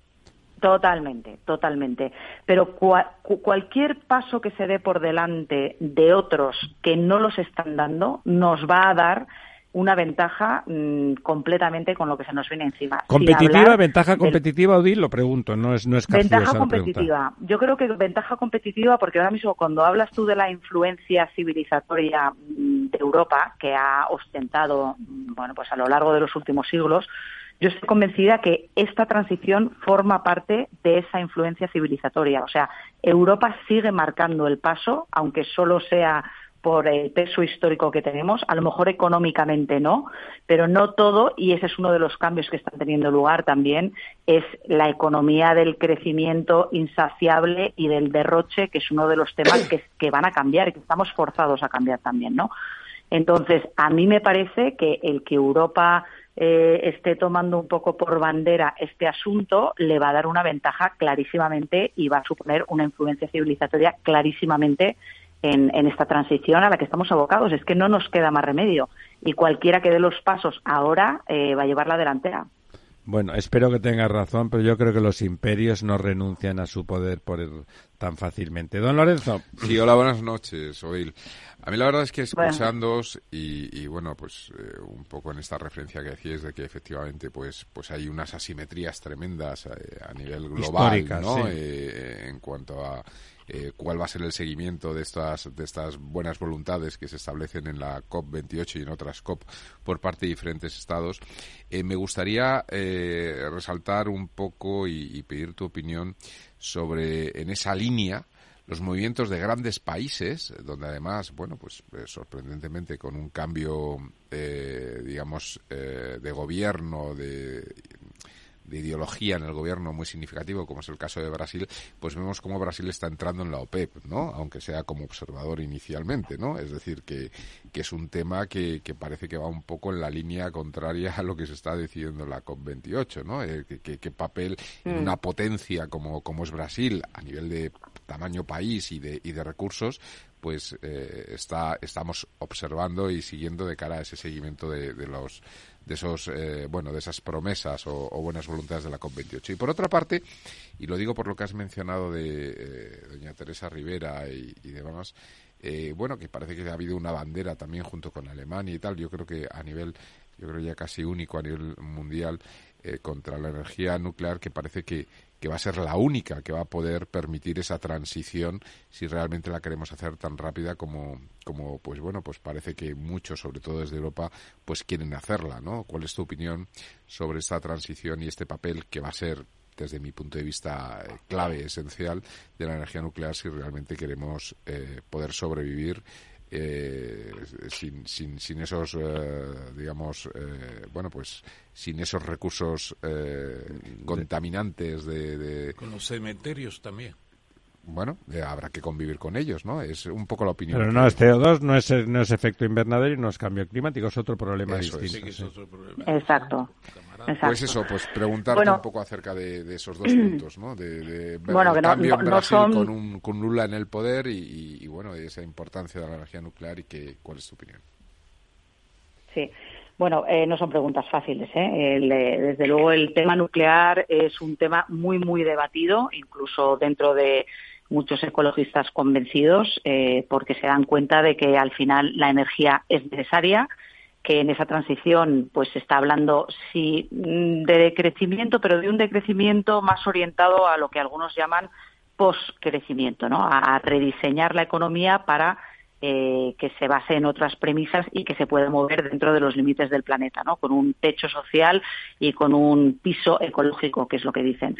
Entonces, eh, bueno, pues mm, en la energía nuclear, pues la energía nuclear a mí personalmente me da mucho miedo por todo lo que conlleva, por lo que hemos visto históricamente que ha ocurrido también, aunque nos digan que es 100% segura, pues sabemos que este planeta es impredecible, que con el cambio climático eh, pues los desastres naturales van a ir al alza y claro, tú tienes un accidente en una central nuclear y no es moco de pavo, ¿no? Es un problema importante. Entonces, por un lado, sí que considero que es un tema que, que es digno de estudiar y tenerlo en cuenta, pero por otro lado, a mí personalmente me da mucho miedo por todo lo que conlleva y sobre todo también por la relajación, ¿no? Es decir, yo sí que creo que con las renovables podemos hacer esta transición. Eh, creo que no se está haciendo bien, o sea, en esto soy crítica, me parece que se está haciendo deprisa y corriendo, que se, también hay muchísima especulación, que mm, corremos el riesgo de destrozar España eh, desde el punto de vista ecológico también y de la naturaleza que tenemos y de la tierra que tenemos y la producción primaria que tenemos. O sea, en eso soy crítica, pero yo creo que si se hace de una manera bien organizada, bien pensada y sobre todo mm, fomentando el autoconsumo para que absolutamente mm, todos los edificios, eh, todas las fábricas, eh, todas las superficies que hay eh, lleven renovables, eh, yo sí que creo que se podría contemplar con ayuda de también del gas, por ejemplo, como energía de transición, pues eh, basarnos sobre todo en eso, ¿no? Para, para esa transición. Y que la nuclear esté también ahí, pero que no nos volquemos en ella como, como para salvarnos, para salir de este entuerto y seguir con el mismo modelo. volcarnos no, pero sobrevivir, De sí, todas Odil. formas, perdona, Odil, que comentabas del gas como transición y el miedo que te reporta la energía nuclear. En España, al menos, en los últimos eh, 40, 50 años, ha habido más de 5.000 muertos por, por gas, por accidentes de gas, y, y no ha habido ninguno, que yo sepa, por accidentes nucleares. nuclear. Sí, yo Claro, creo- pero por accidentes. Eh, pero esto es un poco como la manipulación genética, ¿no? Es que es una conversación también, o sea, pues podría, y la he tenido multitud de veces. O sea, cuando tú hablas de manipular genéticamente un organismo, estás entrando en el ADN de ese organismo y estás abriendo una caja de Pandora. Pues esto pasa un poco lo mismo, no tiene nada que ver un accidente causado por gas, que sí, que te puede haber dado 5.000 muertos, pero potencialmente el impacto que eso puede tener, como hemos visto en Chernóbil o en Japón, pues es de muchísimo más duradero, de muchísimos más años, o sea que es eh, es el riesgo formas- implícito, no es no se puede comparar, ¿no? Odile, los muertos en Japón, eh, la inmensa mayoría fueron por el por el Ahogados. por el maremoto, ¿no? Es decir, por el, Sí, no Sí, tuvieron sí, nada sí, que ver sí, con sí. la, Tsunami, no con la tuvo nada central que ver con la nuclear, central nada. No, no, no, no. No, no, totalmente, pero sin embargo hay una zona de exclusión, mm, hay también Sí. un riesgo de que esto haya mm, vertido al mar las consecuencias que eso haya podido tener. Es decir, hay toda una serie de elementos que a mí me parece que es como la manipulación genética, o sea, es un ultimísimo recurso y no es algo que debe de entrar en la ecuación Fíjate, de Odil, partida, es, ¿no? es verdad que tiene que el, que el riesgo el, el riesgo es bajo, pero las consecuencias del riesgo de lo que si fallara eh, sería muy alto, es cierto, ¿no? O sea, un accidente nuclear cuando ocurre pues es ocurre muy muy muy muy pocas veces, hay que decirlo, muy pocas, pero cuando ocurre es realmente muy grave. Pero Bueno, y los residuos, ¿eh? ese es Sí, otro cantar sí, también, es- los es- residuos. es- sí, es más gestionable, pero es verdad que es un problema que no está bien resuelto también. Yo no soy pronuclear, Mm. pero tampoco soy anti, porque a mí me parece más peligroso la, la entrada en una dinámica de sociedades empobrecidas de nuevo y que se introduzcan en la barbarie como hasta nos hemos olvidado de que hasta que la revolución industrial enriqueció a las naciones eh, la condición humana era bastante fastidiada, ¿eh? Y las condiciones y, las, y se producían guerras y la violencia era una cosa generalizada. La pérdida, cuando decía, defendía la, la civilización europea, claro, la civilización europea, que es el sitio donde más ha ocurrido todo, donde el reactor humano ha sido más intenso, digamos, eh, habíamos llegado a ese punto de equilibrio notable porque nos habíamos matado como auténticos animales. Y eso teniendo en cuenta que habíamos tenido una civilización extraña, como la griega, que no la romana, que eran una pandilla de anormales y de bárbaros, como la griega que genera lo mejor, es verdad, o sea, que genera lo mejor de la humanidad. O sea, tenemos una tendencia a la que somos pobres, como, como, como colectividad, pues como los animales. O sea, esa pérdida de una cierta calidad de vida eh, oye, tú has viajado mucho seguramente también. O sea, la- fuera de Europa, el mundo, eh, Europa es una burbuja en el mundo. Esa tranquilidad por la que puedes pasear por las ciudades, donde puedes dejar que tus hijos se muevan con un grado de libertad enorme, sabiendo que el riesgo es muy pequeño de que les pasen. Pueden pasarles cosas, Mm. pero muy pequeño. Sí. Sales de la burbuja y si realmente conoces el mundo, es terrible. ¿eh? Es terrible. Eh, la- Bueno, hay de todo, ¿eh? Hay de todo. Yo creo que tampoco, o sea, yo es que soy una persona Hombre, que yo, hay, hay de todo, pero yo he estado en todos los, los continentes. eh, Yo he estado en todos Sí. los continentes, hay de todo, he vivido en varios de ellos y la verdad es que no hay color, no hay, di- hay una diferencia No, no, descomunal. ¿no? Europa, Europa, efectivamente. Europa y dentro de Europa yo me quedo con España. También, Además, estoy de acuerdo contigo. También en varios lugares. No, estoy de acuerdo que en Europa lo Yo mejor es por, España. por terciar en vuestra Sí. Discusión. No, es una conversación, es una discusión. La primera vez que estuve en México, me acuerdo que íbamos, pues no sé si íbamos a Cuernavaca o desde la capital. Y qué bonito campo, qué preciosidad. Aquí disfrutará mucho la gente comiendo en el campo. Dice, no. Digo, ¿por qué? Dice, porque se matan unos a otros. Pero así, ¿eh? Bueno, en todo el mundo se, hemos sido así. se ¿no? matan unos a otros. Y luego en la ciudad vi que en algunas tiendas y en algunas casas había unos cablecitos y tal. Y digo, ¿y qué es eso? Dice, están comunicados con la policía, la compañía de seguros. Digo, tampoco pueden estar seguros. Dice, en absoluto. Y es verdad, vivíamos en una burbuja.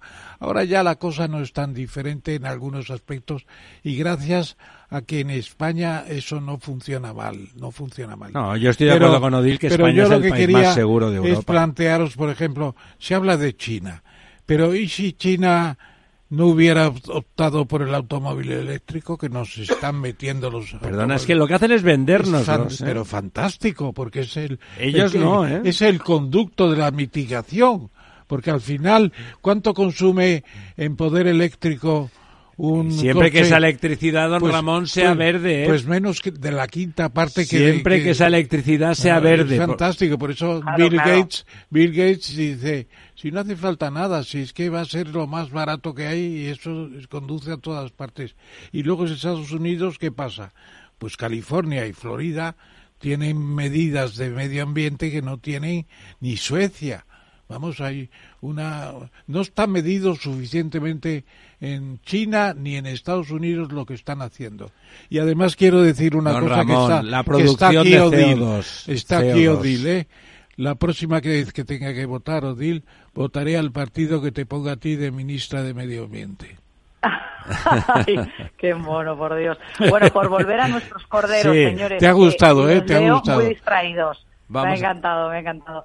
Que les veo muy distraídos. Yo normalmente huyo de maximalismos, que me parece que además es un problema actual que estamos viviendo en todo el mundo, ¿eh? no ya en España. Es decir, de irnos a o pobreza total y volver a matarnos y volver a las cavernas o energía nuclear. No, No, energía- yo- no, yo- mm, fíjate, no. no, no, Entonces, Odil, no, no, un entonces, a paréntesis, no de defendía, no, no lo decía al hilo de la energía nuclear, sino de la necesidad de hacer unas políticas de adaptación. La mitigación habrá que hacerla y será lenta, mm, va a ser lenta. Sí. La adaptación, tenemos que hacer total. adaptación desde antes de ayer y a una velocidad de vértigo. Tenemos que adaptarnos concretos. para seguir Sí, sí, sí, siendo sí. países civilizados, Para adaptarnos. Eh, efectivamente. Pero es que es que aquí es donde eh, os quiero dejar un mensaje que, que- que es difícil en tan poco tiempo y por teléfono es difícil trasladarlo. La próxima pero, vez te mm, vienes. Sobre todo, sí, efectivamente. Partiendo de la base de que, de que yo estoy dedicada a esto, de que doy conferencias constantemente sobre cambio climático, que estoy con empresas, sobre todo dándoselas a empresas de sectores muy, muy diferentes y se están metiendo de lleno en esta transición.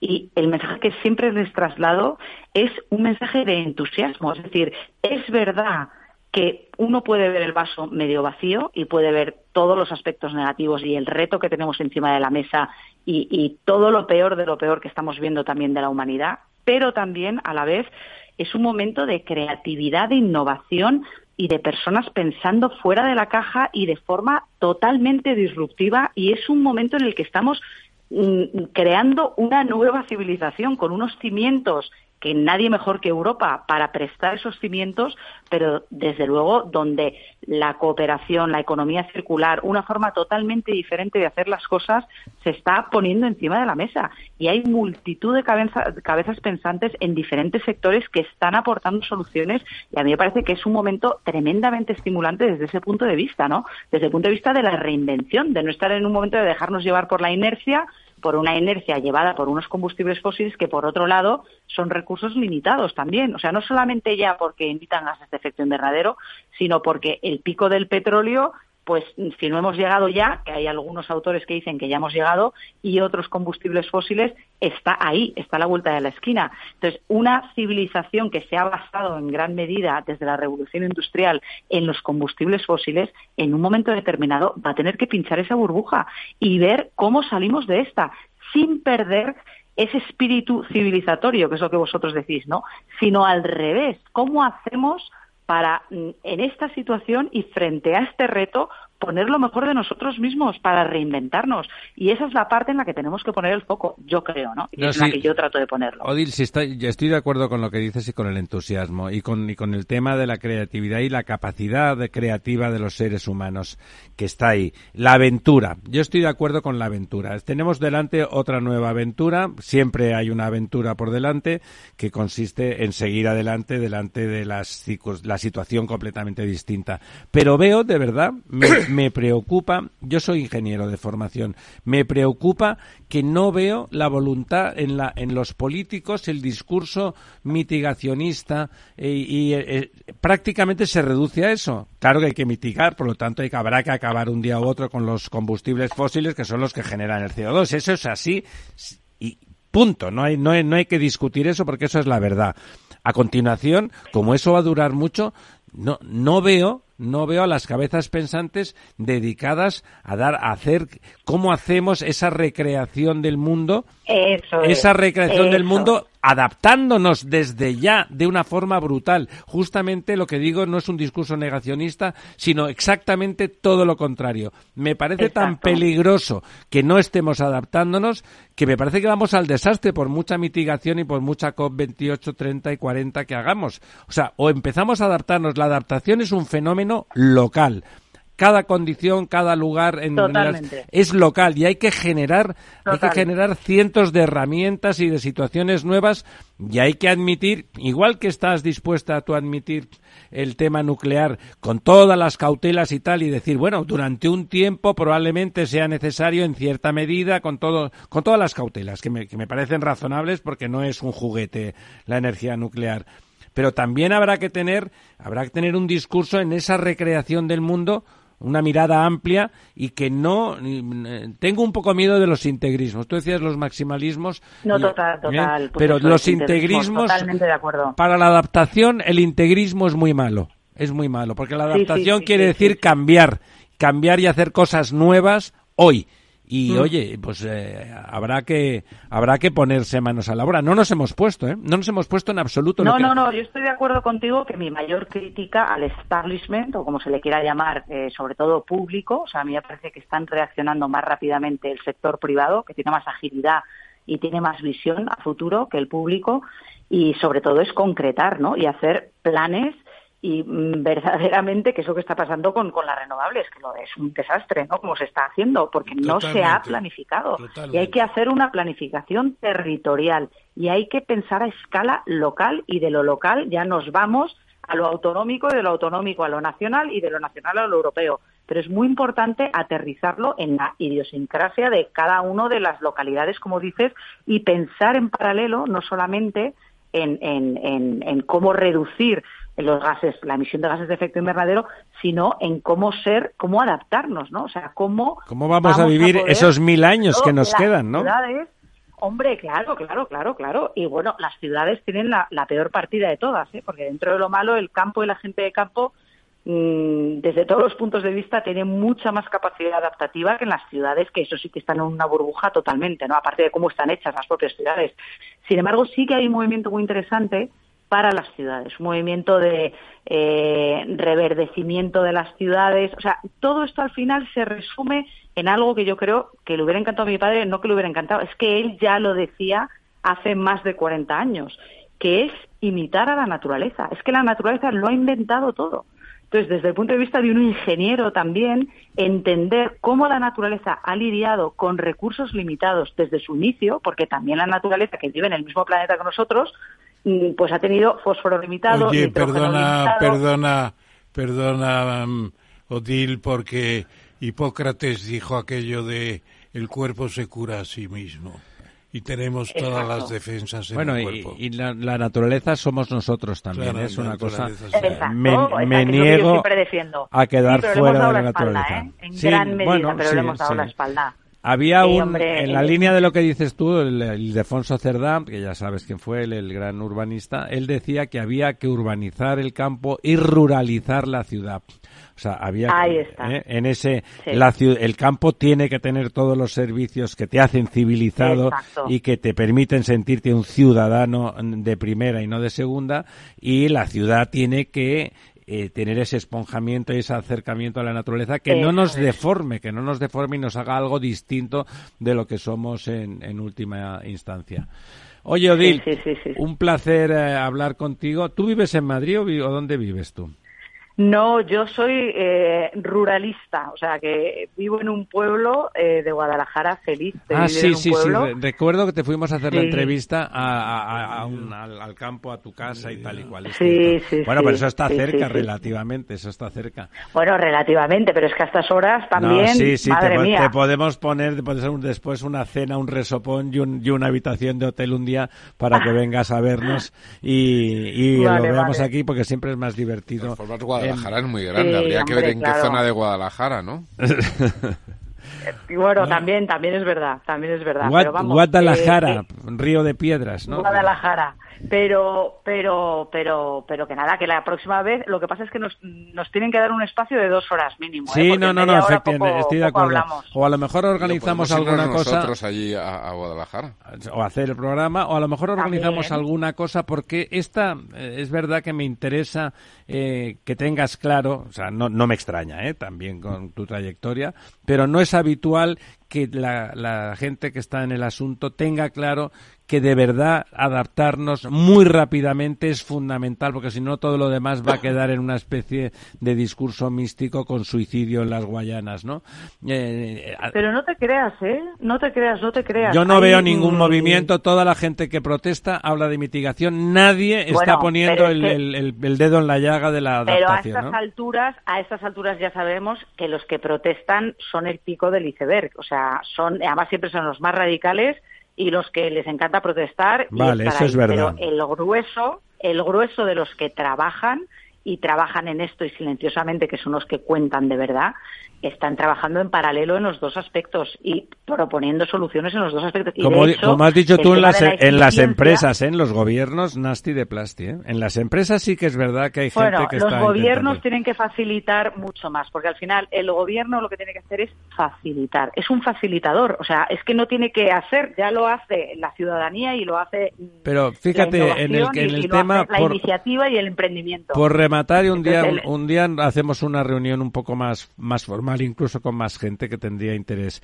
El- las las Sí. renovables necesitan un almacenamiento que no, que no existe ahora y se podría hacer Sí. vía hidraulicidad y bombeo. Es la única cosa que está disponible ahora. Y, y hay, Sí, una hay un negacionismo haciendo, contra ¿eh? eso. Endesa lo está haciendo, no, no, No, no. no, no, la- las su- empresas lo tienen claro que tienen que hacerlo. Las empresas Sí. lo tienen claro porque saben que ese es el único camino de verdad. Pasar de un rendimiento del 40 al 80, 85% si consiguiéramos llevar adelante el tema del bombeo en serio. Convertiríamos Sí. a España en la auténtica productora de energía verde renovable de Europa. ¿eh? Sería una cosa Sí, bueno, pero cuidado con eso también. También porque estoy de acuerdo con el cuidado, convirtamos sí. en la pila de Europa, ¿eh? O sea, que mucho cuidado. Aquí el, eh, uno de los cambios energéticos es descentralizar la producción y la distribución. Esto es autonomía energética, es por donde van los tiros. Y luego conectarnos en red, en redes inteligentes y compartir la excedencia. Pero esto va mucho más hacia una autosuficiencia. O sea, esto de que mm, se produzca la energía en una punta del mundo y te la lleven a la otra no, punta. ya la no otra, una punta del mundo renovable. y otra no, pero si no te aseguro que lo, lo del localismo puro en la energía es rebatible con números en la mano. ¿eh? Como ves, no, discu- no discrepo mucho de ti en la cosa fundamental, pero ahí haciendo números se puede demostrar que fuera en, en los grandes consumos de energía en ciudades o en, o en unidades industriales muy potentes eh, no pueden ser locales estrictamente. Tiene que haber una, una lo distribución potente. Muchas veces, eso, eso tendremos que tener una discusión, la de los números en la mano. En la mano porque, Vale, estoy bueno, de acuerdo con sí. lo que tú quieras. La tenemos pendiente. Permitidme, invitada de honor y director del programa, que admire vuestra vehemencia y, Estamos de acuerdo en y casi todo, calidad ¿eh? que de conste, discusión a estas alturas de la noche. Odil, Odil, un placer como siempre y muchísimas gracias por estar con nosotros Sí, esta noche. A vosotros. Hola, Odil, un y seguir beso. así, ¿eh? Eh, sí, Venga, que, que nos quedamos emplazados. Hasta pronto. Adiós.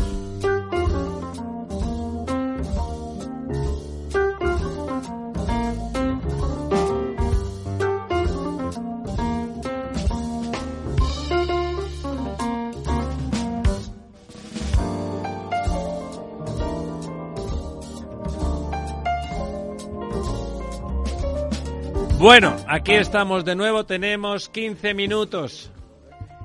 15 minutos, me está diciendo que tenía mucho entusiasmo. Bueno, es, eh, es un tema importante, don Ramón. ¿Qué le voy a contar a usted que ha escrito tres libros? Entusiasmo, sobre- ¿sabe lo que significa Sí, entusiasmo? sí, sí, proximidad con los dioses. Un dios dentro, en Zeus. Bueno. Un dios dentro. En Más que proximidad. sí. Bueno, eso es mucha proximidad, ¿no? Si lo tiene uno dentro. No, dentro no es proximidad, es interioridad. Ese Dios, bueno, eso lo dicen también los en el budismo, o sea, el namaste es que el, el Dios que llevo dentro saluda al Dios que tú llevas dentro. ¿no? Muy bien. Bueno, vamos ahí al... Al la primera, primera noticia que nos trae hoy don Ramón en el quid pro quo. La verdad es que sería bonito, porque yo soy de los que cree que la salida del Reino Unido de, de Europa fue malo para la construcción de una idiosincrasia mejor europea.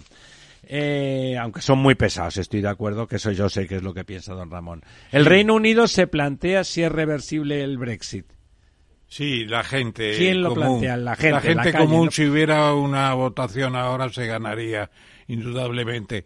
Pero hay un orgullo propio nacional también, que dicen que los más convencidos dicen hay que esperar a una comprobación definitiva, etcétera.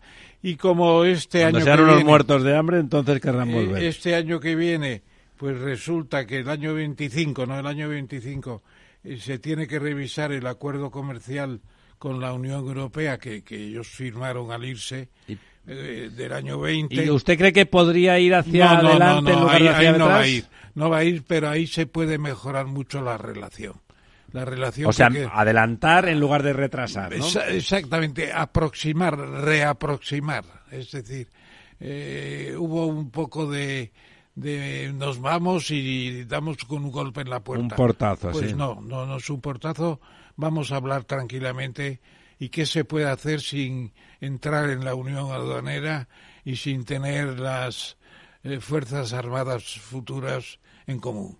Eso es lo que les interesa a ellos. Bueno, Sí, usted que además- es medio... Y además, y además la clave yo creo que es que efectivamente es en el año Mejorar. 25 y en el año 24 ocurre algo y es que son las elecciones Sí. donde, bueno, pues los laboristas parece que tienen, al menos en las encuestas, un Pero los laboristas muy- son más anti-Brexit que los conservadores. No, no, no, al contrario. Al No, contrario, eh, ¿no? al contrario. Yo creo que son más rancios y más nacionalistas, casi. Los laboristas eh, en estos momentos yo creo que, el que, que los que están en el frente pues y, y el apoyo que están teniendo por parte de muchos de sus eh, votantes va un poco en la dirección de aproximación hacia Europa. Sí, pero de entrada de nuevo inmediata nada, ¿eh? Todo el mundo No, tiene eso, mucho orgullo. Eso no. Pero ¿no le parece que podría ser una escalera hacia el cielo lenta de, de una vez el reconocimiento del mejora- fracaso? No ha sido un una- fracaso. Una mejora de relaciones importante. Oye, ellos han tenido un fracaso económico con la salida. Tremendo. Han empeorado sus Tremendo. condiciones de vida, se han empobrecido y han perdido poder y influencia. Tremendo. La City londinense, Londres se había convertido en la auténtica capital de Europa. ¿eh? Mm, Y otra vez, mundo. otra vez es Londres. Otra vez es Londres, esa ciudad estupenda inglesa. Bueno, eh, esperemos, esperemos a que realmente en ese 2025 las condiciones vayan hacia una aproximación y no, y no hacia el divorcio definitivo. Lo comentaba usted antes, al Jaber, el, el, el- el emir o como se llame, el sultán, el sultán de, de Dubái, pues eh, dice No, que... no, él es ministro de... Es ministro, es ministro de los Emiratos es, Árabes es Unidos. nombre, es nombre, sultán el Jaber. Eh, No es sultán de ningún emirato de, de los Unidos. Y lo que sí tiene claro... Dice es que no hay, que no hay, la ciencia no respalda que no, que... él no se había enterado de que iba. No se había Perdón, le estaba defendiendo su sí, negociado. Sí, pero hombre. debía tenerlo muy de segundo orden porque empezó defendiendo los, los fósiles, ¿no? Y claro, los Bueno, fósiles... hay que negociar, ¿no? Al final negociar. llegaron a la transición. Efectivamente, pero cambió. Mary Robinson, la delegada especial de la ONU para el cambio climático, arremetió contra el duro y consiguió que al día siguiente, pues, eh, minorara mucho las loas en pro de los fósiles. Y esto, pues, ha permitido que hoy por la tarde, a las cinco y media, como he dicho antes, hubiera ya una declaración final de que están en la época última de los fósiles. ¿eh? que no se lo creen ni ellos. Hombre, unos tíos que viven estrictamente de eso, no tienen nada más. Pero con una frasecita han salvado la sesión. Pero eso es, es palabra, paro, le Pero paro, también- le paro, le... También tendrá sus consecuencias positivas. Es posible, además, que se lo pregunten a, a técnicas reunidas. Están remodelando todas las centrales y refinerías de petróleo para que sean de combustible sintético, Sintético. y de materiales de construcción y materiales de toda clase. Es decir, eh, la petroquímica va a crecer de una manera extraordinaria. Claro, la- sería bueno que, acabaran haciendo a partir de, de los hidrocarburos combustibles que no emitieran Todo, CO2. todo, incluso para la navegación, los aviones, todo, todo. Al fin y al cabo, que es el- la, Claro, es que un hidrocarburo es hidrógeno y carbono todo, todo. y, y entonces no hay otra más que que emitan CO2 cuando combustionan en el... de una forma o de otra. Bueno, es verdad que la técnica, sobre todo la industria automovilística, es un ejemplo de cómo los vehículos pasaron en unas décadas de gastar 20 litros a los 100 kilómetros. Ahora hay montones de coches que gastan 4, ¿no? O sea, se ha reducido un 500%. Por cierto que tenemos una buena relación con Hernando de Soto, el economista, eh, del que es discípulo Milei. Y vive en España, trabaja en la economía vista desde los austriacos, von Mises, etcétera, y podríamos tra- tra- traerlo a esta mesa. Pues por supuesto. Pues vamos a traerlo para hablar de qué está haciendo Milei, porque eso Bueno, lo de que ya ha devaluar- hecho, ¿eh? Ya ha empezado, ¿eh? Dice de ¿Qué, le qué les parece? Ustedes son economistas. ¿Esta reacción tan violenta y tan de golpe, tan poco progresiva, no puede ser contraproducente? No, es que tendría que haber hecho lo que hizo Ullastres, que fue poner el dólar eh, libre, la peseta homologada con el dólar, libre en el mercado, que apuntara donde fuera, ni, ni devaluación ni nada, un mercado libre ya, que hubo una devaluación efectiva muy importante, claro. Entonces, este hombre dice 400 pesos por dólar y pasa a 800. Eso no es- está el dólar en la calle a, a 1200. ¿Para qué sirve eso? Para nada. Para nada. Es lo que le digo. Este, que, que, y un recorte extremo del gasto público. ¿Cómo le ve usted, don Lorenzo? Bueno, pues en principio eh, coincido con lo que dice el profesor, que habría que ver cuál es la realidad y sobre todo el nivel de dolarización que existe en la, en la economía para ver el efecto que puede tener esto, porque a priori, eh, pues todo parece indicar que si lo que quieren es contener la inflación, una devaluación lo que va a preocar es más Es aumento de precio, ¿no? Automático. Y, y, bueno, pues es lo que parece que está ocurriendo en, muchas, en muchos puntos, ¿no? Entonces, bueno, pues... eh, Empezarán a sacar los dólares. Empezarán probablemente a sacar los dólares o, o vamos a ver, ¿no? Porque entre el recorte del gasto que brutal, como establece y demás, pues bueno, yo creo que la subida de los precios que va a provocar el menor acceso a muchos productos importados, pero también muchos productos exportados que van a encontrar mejor salida en el exterior y por lo tanto puede haber escasez de, Claro, de- claro. de bienes, ¿no? O sea, me parece que que es una medida, bueno, pues al margen de que habría que ver el impacto real en función de la dolarización de la economía real, pues puede ser peligroso. ¿Quién está detrás? eh? ¿Quién es el, el científico económico de Milei?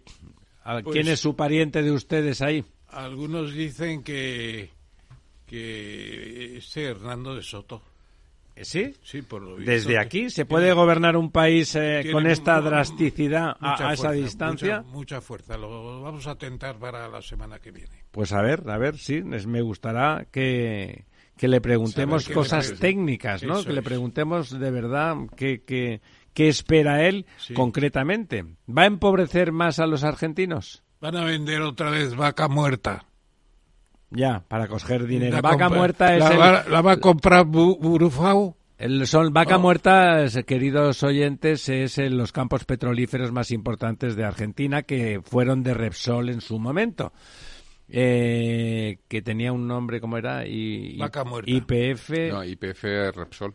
Era IPF, era Repsol, Sí. ¿no? Sí, pero- sigue existiendo, es la empresa de petróleos Que argentinas ella que era que la que creó. la compró Repsol. Bueno, pues a ver si, a ver qué, a ver si, si eso es verdad, claro, al final, si quieren rehacer dinero tendrán que privatizar, claro. Tendrán que vender Pero les queda poco, ¿eh? Ya Hacer han, ya caja. han vendido casi todo, ¿eh? todo. Ya está todo vendido. Bueno, todo no, pero quiero decir que ya, ya han hecho caja en estos años, eh, no, no les Sí. queda tanto. ¿eh? Los peronistas hacían caja y se la gastaban a Ahí el continuación. Los hacía caja. peronistas cogieron los ferrocarriles del Estado, que eran británicos, que funcionaban mejor que nadie en el mundo. Los nacionalizaron, Y los jodieron. son los perdón. peores del mundo. Eso suele ocurrir, sí, suele ocurrir. Bueno, otra cosa de esas desagradables. Pobres ucranianos, a algunos les cae mejor o peor el señor Zelensky, pero ahí lo que pasa es que hay una guerra. ¿Está Putin ganando la guerra? Eso es lo que la gente empieza a preguntarse, incluidos los cuarteles generales de la OTAN. Es tremendo. Pero no tenemos eh, satélites y no sabemos lo que está pasando. Es que esto me pone de Pues los la, nervios. la célebre ofensiva, pues dejó pasar el verano, no se hizo. llegó Fue el más invierno, ofensiva, y fue ahora más están otra vez en los Eso, pero no, pero no tuvo efectividad, ¿no? No tuvo. No, a ver, yo creo que el gran problema que está teniendo en estos momentos Ucrania es No la, fal- soldados la falta de municiones. Y de soldados. Y municiones. Y municiones. Pero porque se han agotado o, o han llegado a mínimos los los bueno, los estocajes en, en no Occidente, tenemos ¿no? Decir, nosotros, claro, No tenemos capacidad de producción para poder eh, a- a- abastecer dos guerras, ¿no? Pero y además los pilotos de los F-16 no se forman tan rápidamente. ¿eh? Vamos a Bueno, ver. pero no, lo que dice Lorenzo es verdad, que los propios tanques, lo que sí que controlan, Los tanques, ¿qué pasó resulta con- que no tenemos, que no hay balas, que no hay ni- proyectiles, ni- ¿no? Ni pilotos, ni nada, no hay nada ya. Y todos pagan a los criminales para evadirse del, del servicio militar, de, eh, las tropas de leva que van haciendo levas por los pueblos son eh, eh, rechazados leva. a pedradas, a pedradas. Hombre, claro, la gente no quiere ir a la guerra. Nos ha fastidiado. O Usted sea, va a ganar ir. la guerra Putin. Dicen que está transformando la economía soviética, rusa. Impresionante. No, no, la, la Está creciendo económicamente pero como Rusia. una economía de guerra. Sí. Mm. Eso- ¿Y eso qué quiere decir? Una está de desarrollando toda la industria militar muchísimo, ¿no? Es decir, está empezando a reactivar mucha de la industria de la época soviética. Sustituyendo importaciones por fabricación propia. Mucho. Bueno, la- las, las máquinas de guerra no las nunca las importó Sí, la Unión no. Soviética, eran, tenía, eran rusas. Luego están importando mucho de todo. De- están fabricando cosas que, que antes se producían en Rusia y que dejaron de producirse con la externalización célebre. claro. La globalización, vamos. la externalización. La globalización. Bueno, venga, esa buena noticia. Bueno, es eh, Alsa. Alsa, la familia Cosme, se dio cuenta de Empresas que españolas, el mercado español era importante, pero se internacionalizaron y ahora son la sorpresa del mundo. ¿eh? Están ¿Lo entrando, están haciendo bien? están entrando en todas partes, en todas partes. En, en- Alsa es una empresa de transportes con por carretera, como que ustedes es la saben. empresa exterior de, del grupo del grupo Cosme, pues es una eh, servicios médicos, servicios de autobuses, servicios de taxis en todo el mundo árabe, Medio Oriente, eh, fantástico están haciendo, fantástico. Un día no, no querrán hablar, los Cosme no son de Bueno, a lo mejor sí, de las cosas que hacen en el extranjero, ¿por qué no? Son no? Es- cosas es, muy interesantes, Es una lo- cosa de la que lo- lo sentirse que están haciendo, francamente orgullosos. Y se Bueno. van a quedar con proyectos en Medina, que es una gran ciudad de, al lado de la Meca, como todo el mundo sabe, pues con te- temas de, de autobuses. Claro, de lo suyo, lo suyo. Todo, todo lo suyo. Transporte de pasajeros. Exactamente. Tremendo. En- ahí en medio del desierto. Que hay Bueno. una hay una de arena que diría Gila, ¡jo, cuánta arena! Habrá aprendido aprendido árabe algún algún cosmen. Algún ejecutivo. Pues hasta aquí hemos llegado, amigas, amigos, al filo de la medianoche. Don Lorenzo, Buenas noches. don Ramón, agotados. muy agotadísimos. Pero contentos, como siempre. Sí. Hasta la próxima semana. Sí. No lo duden, desnudaremos la verdad, cueste lo que cueste.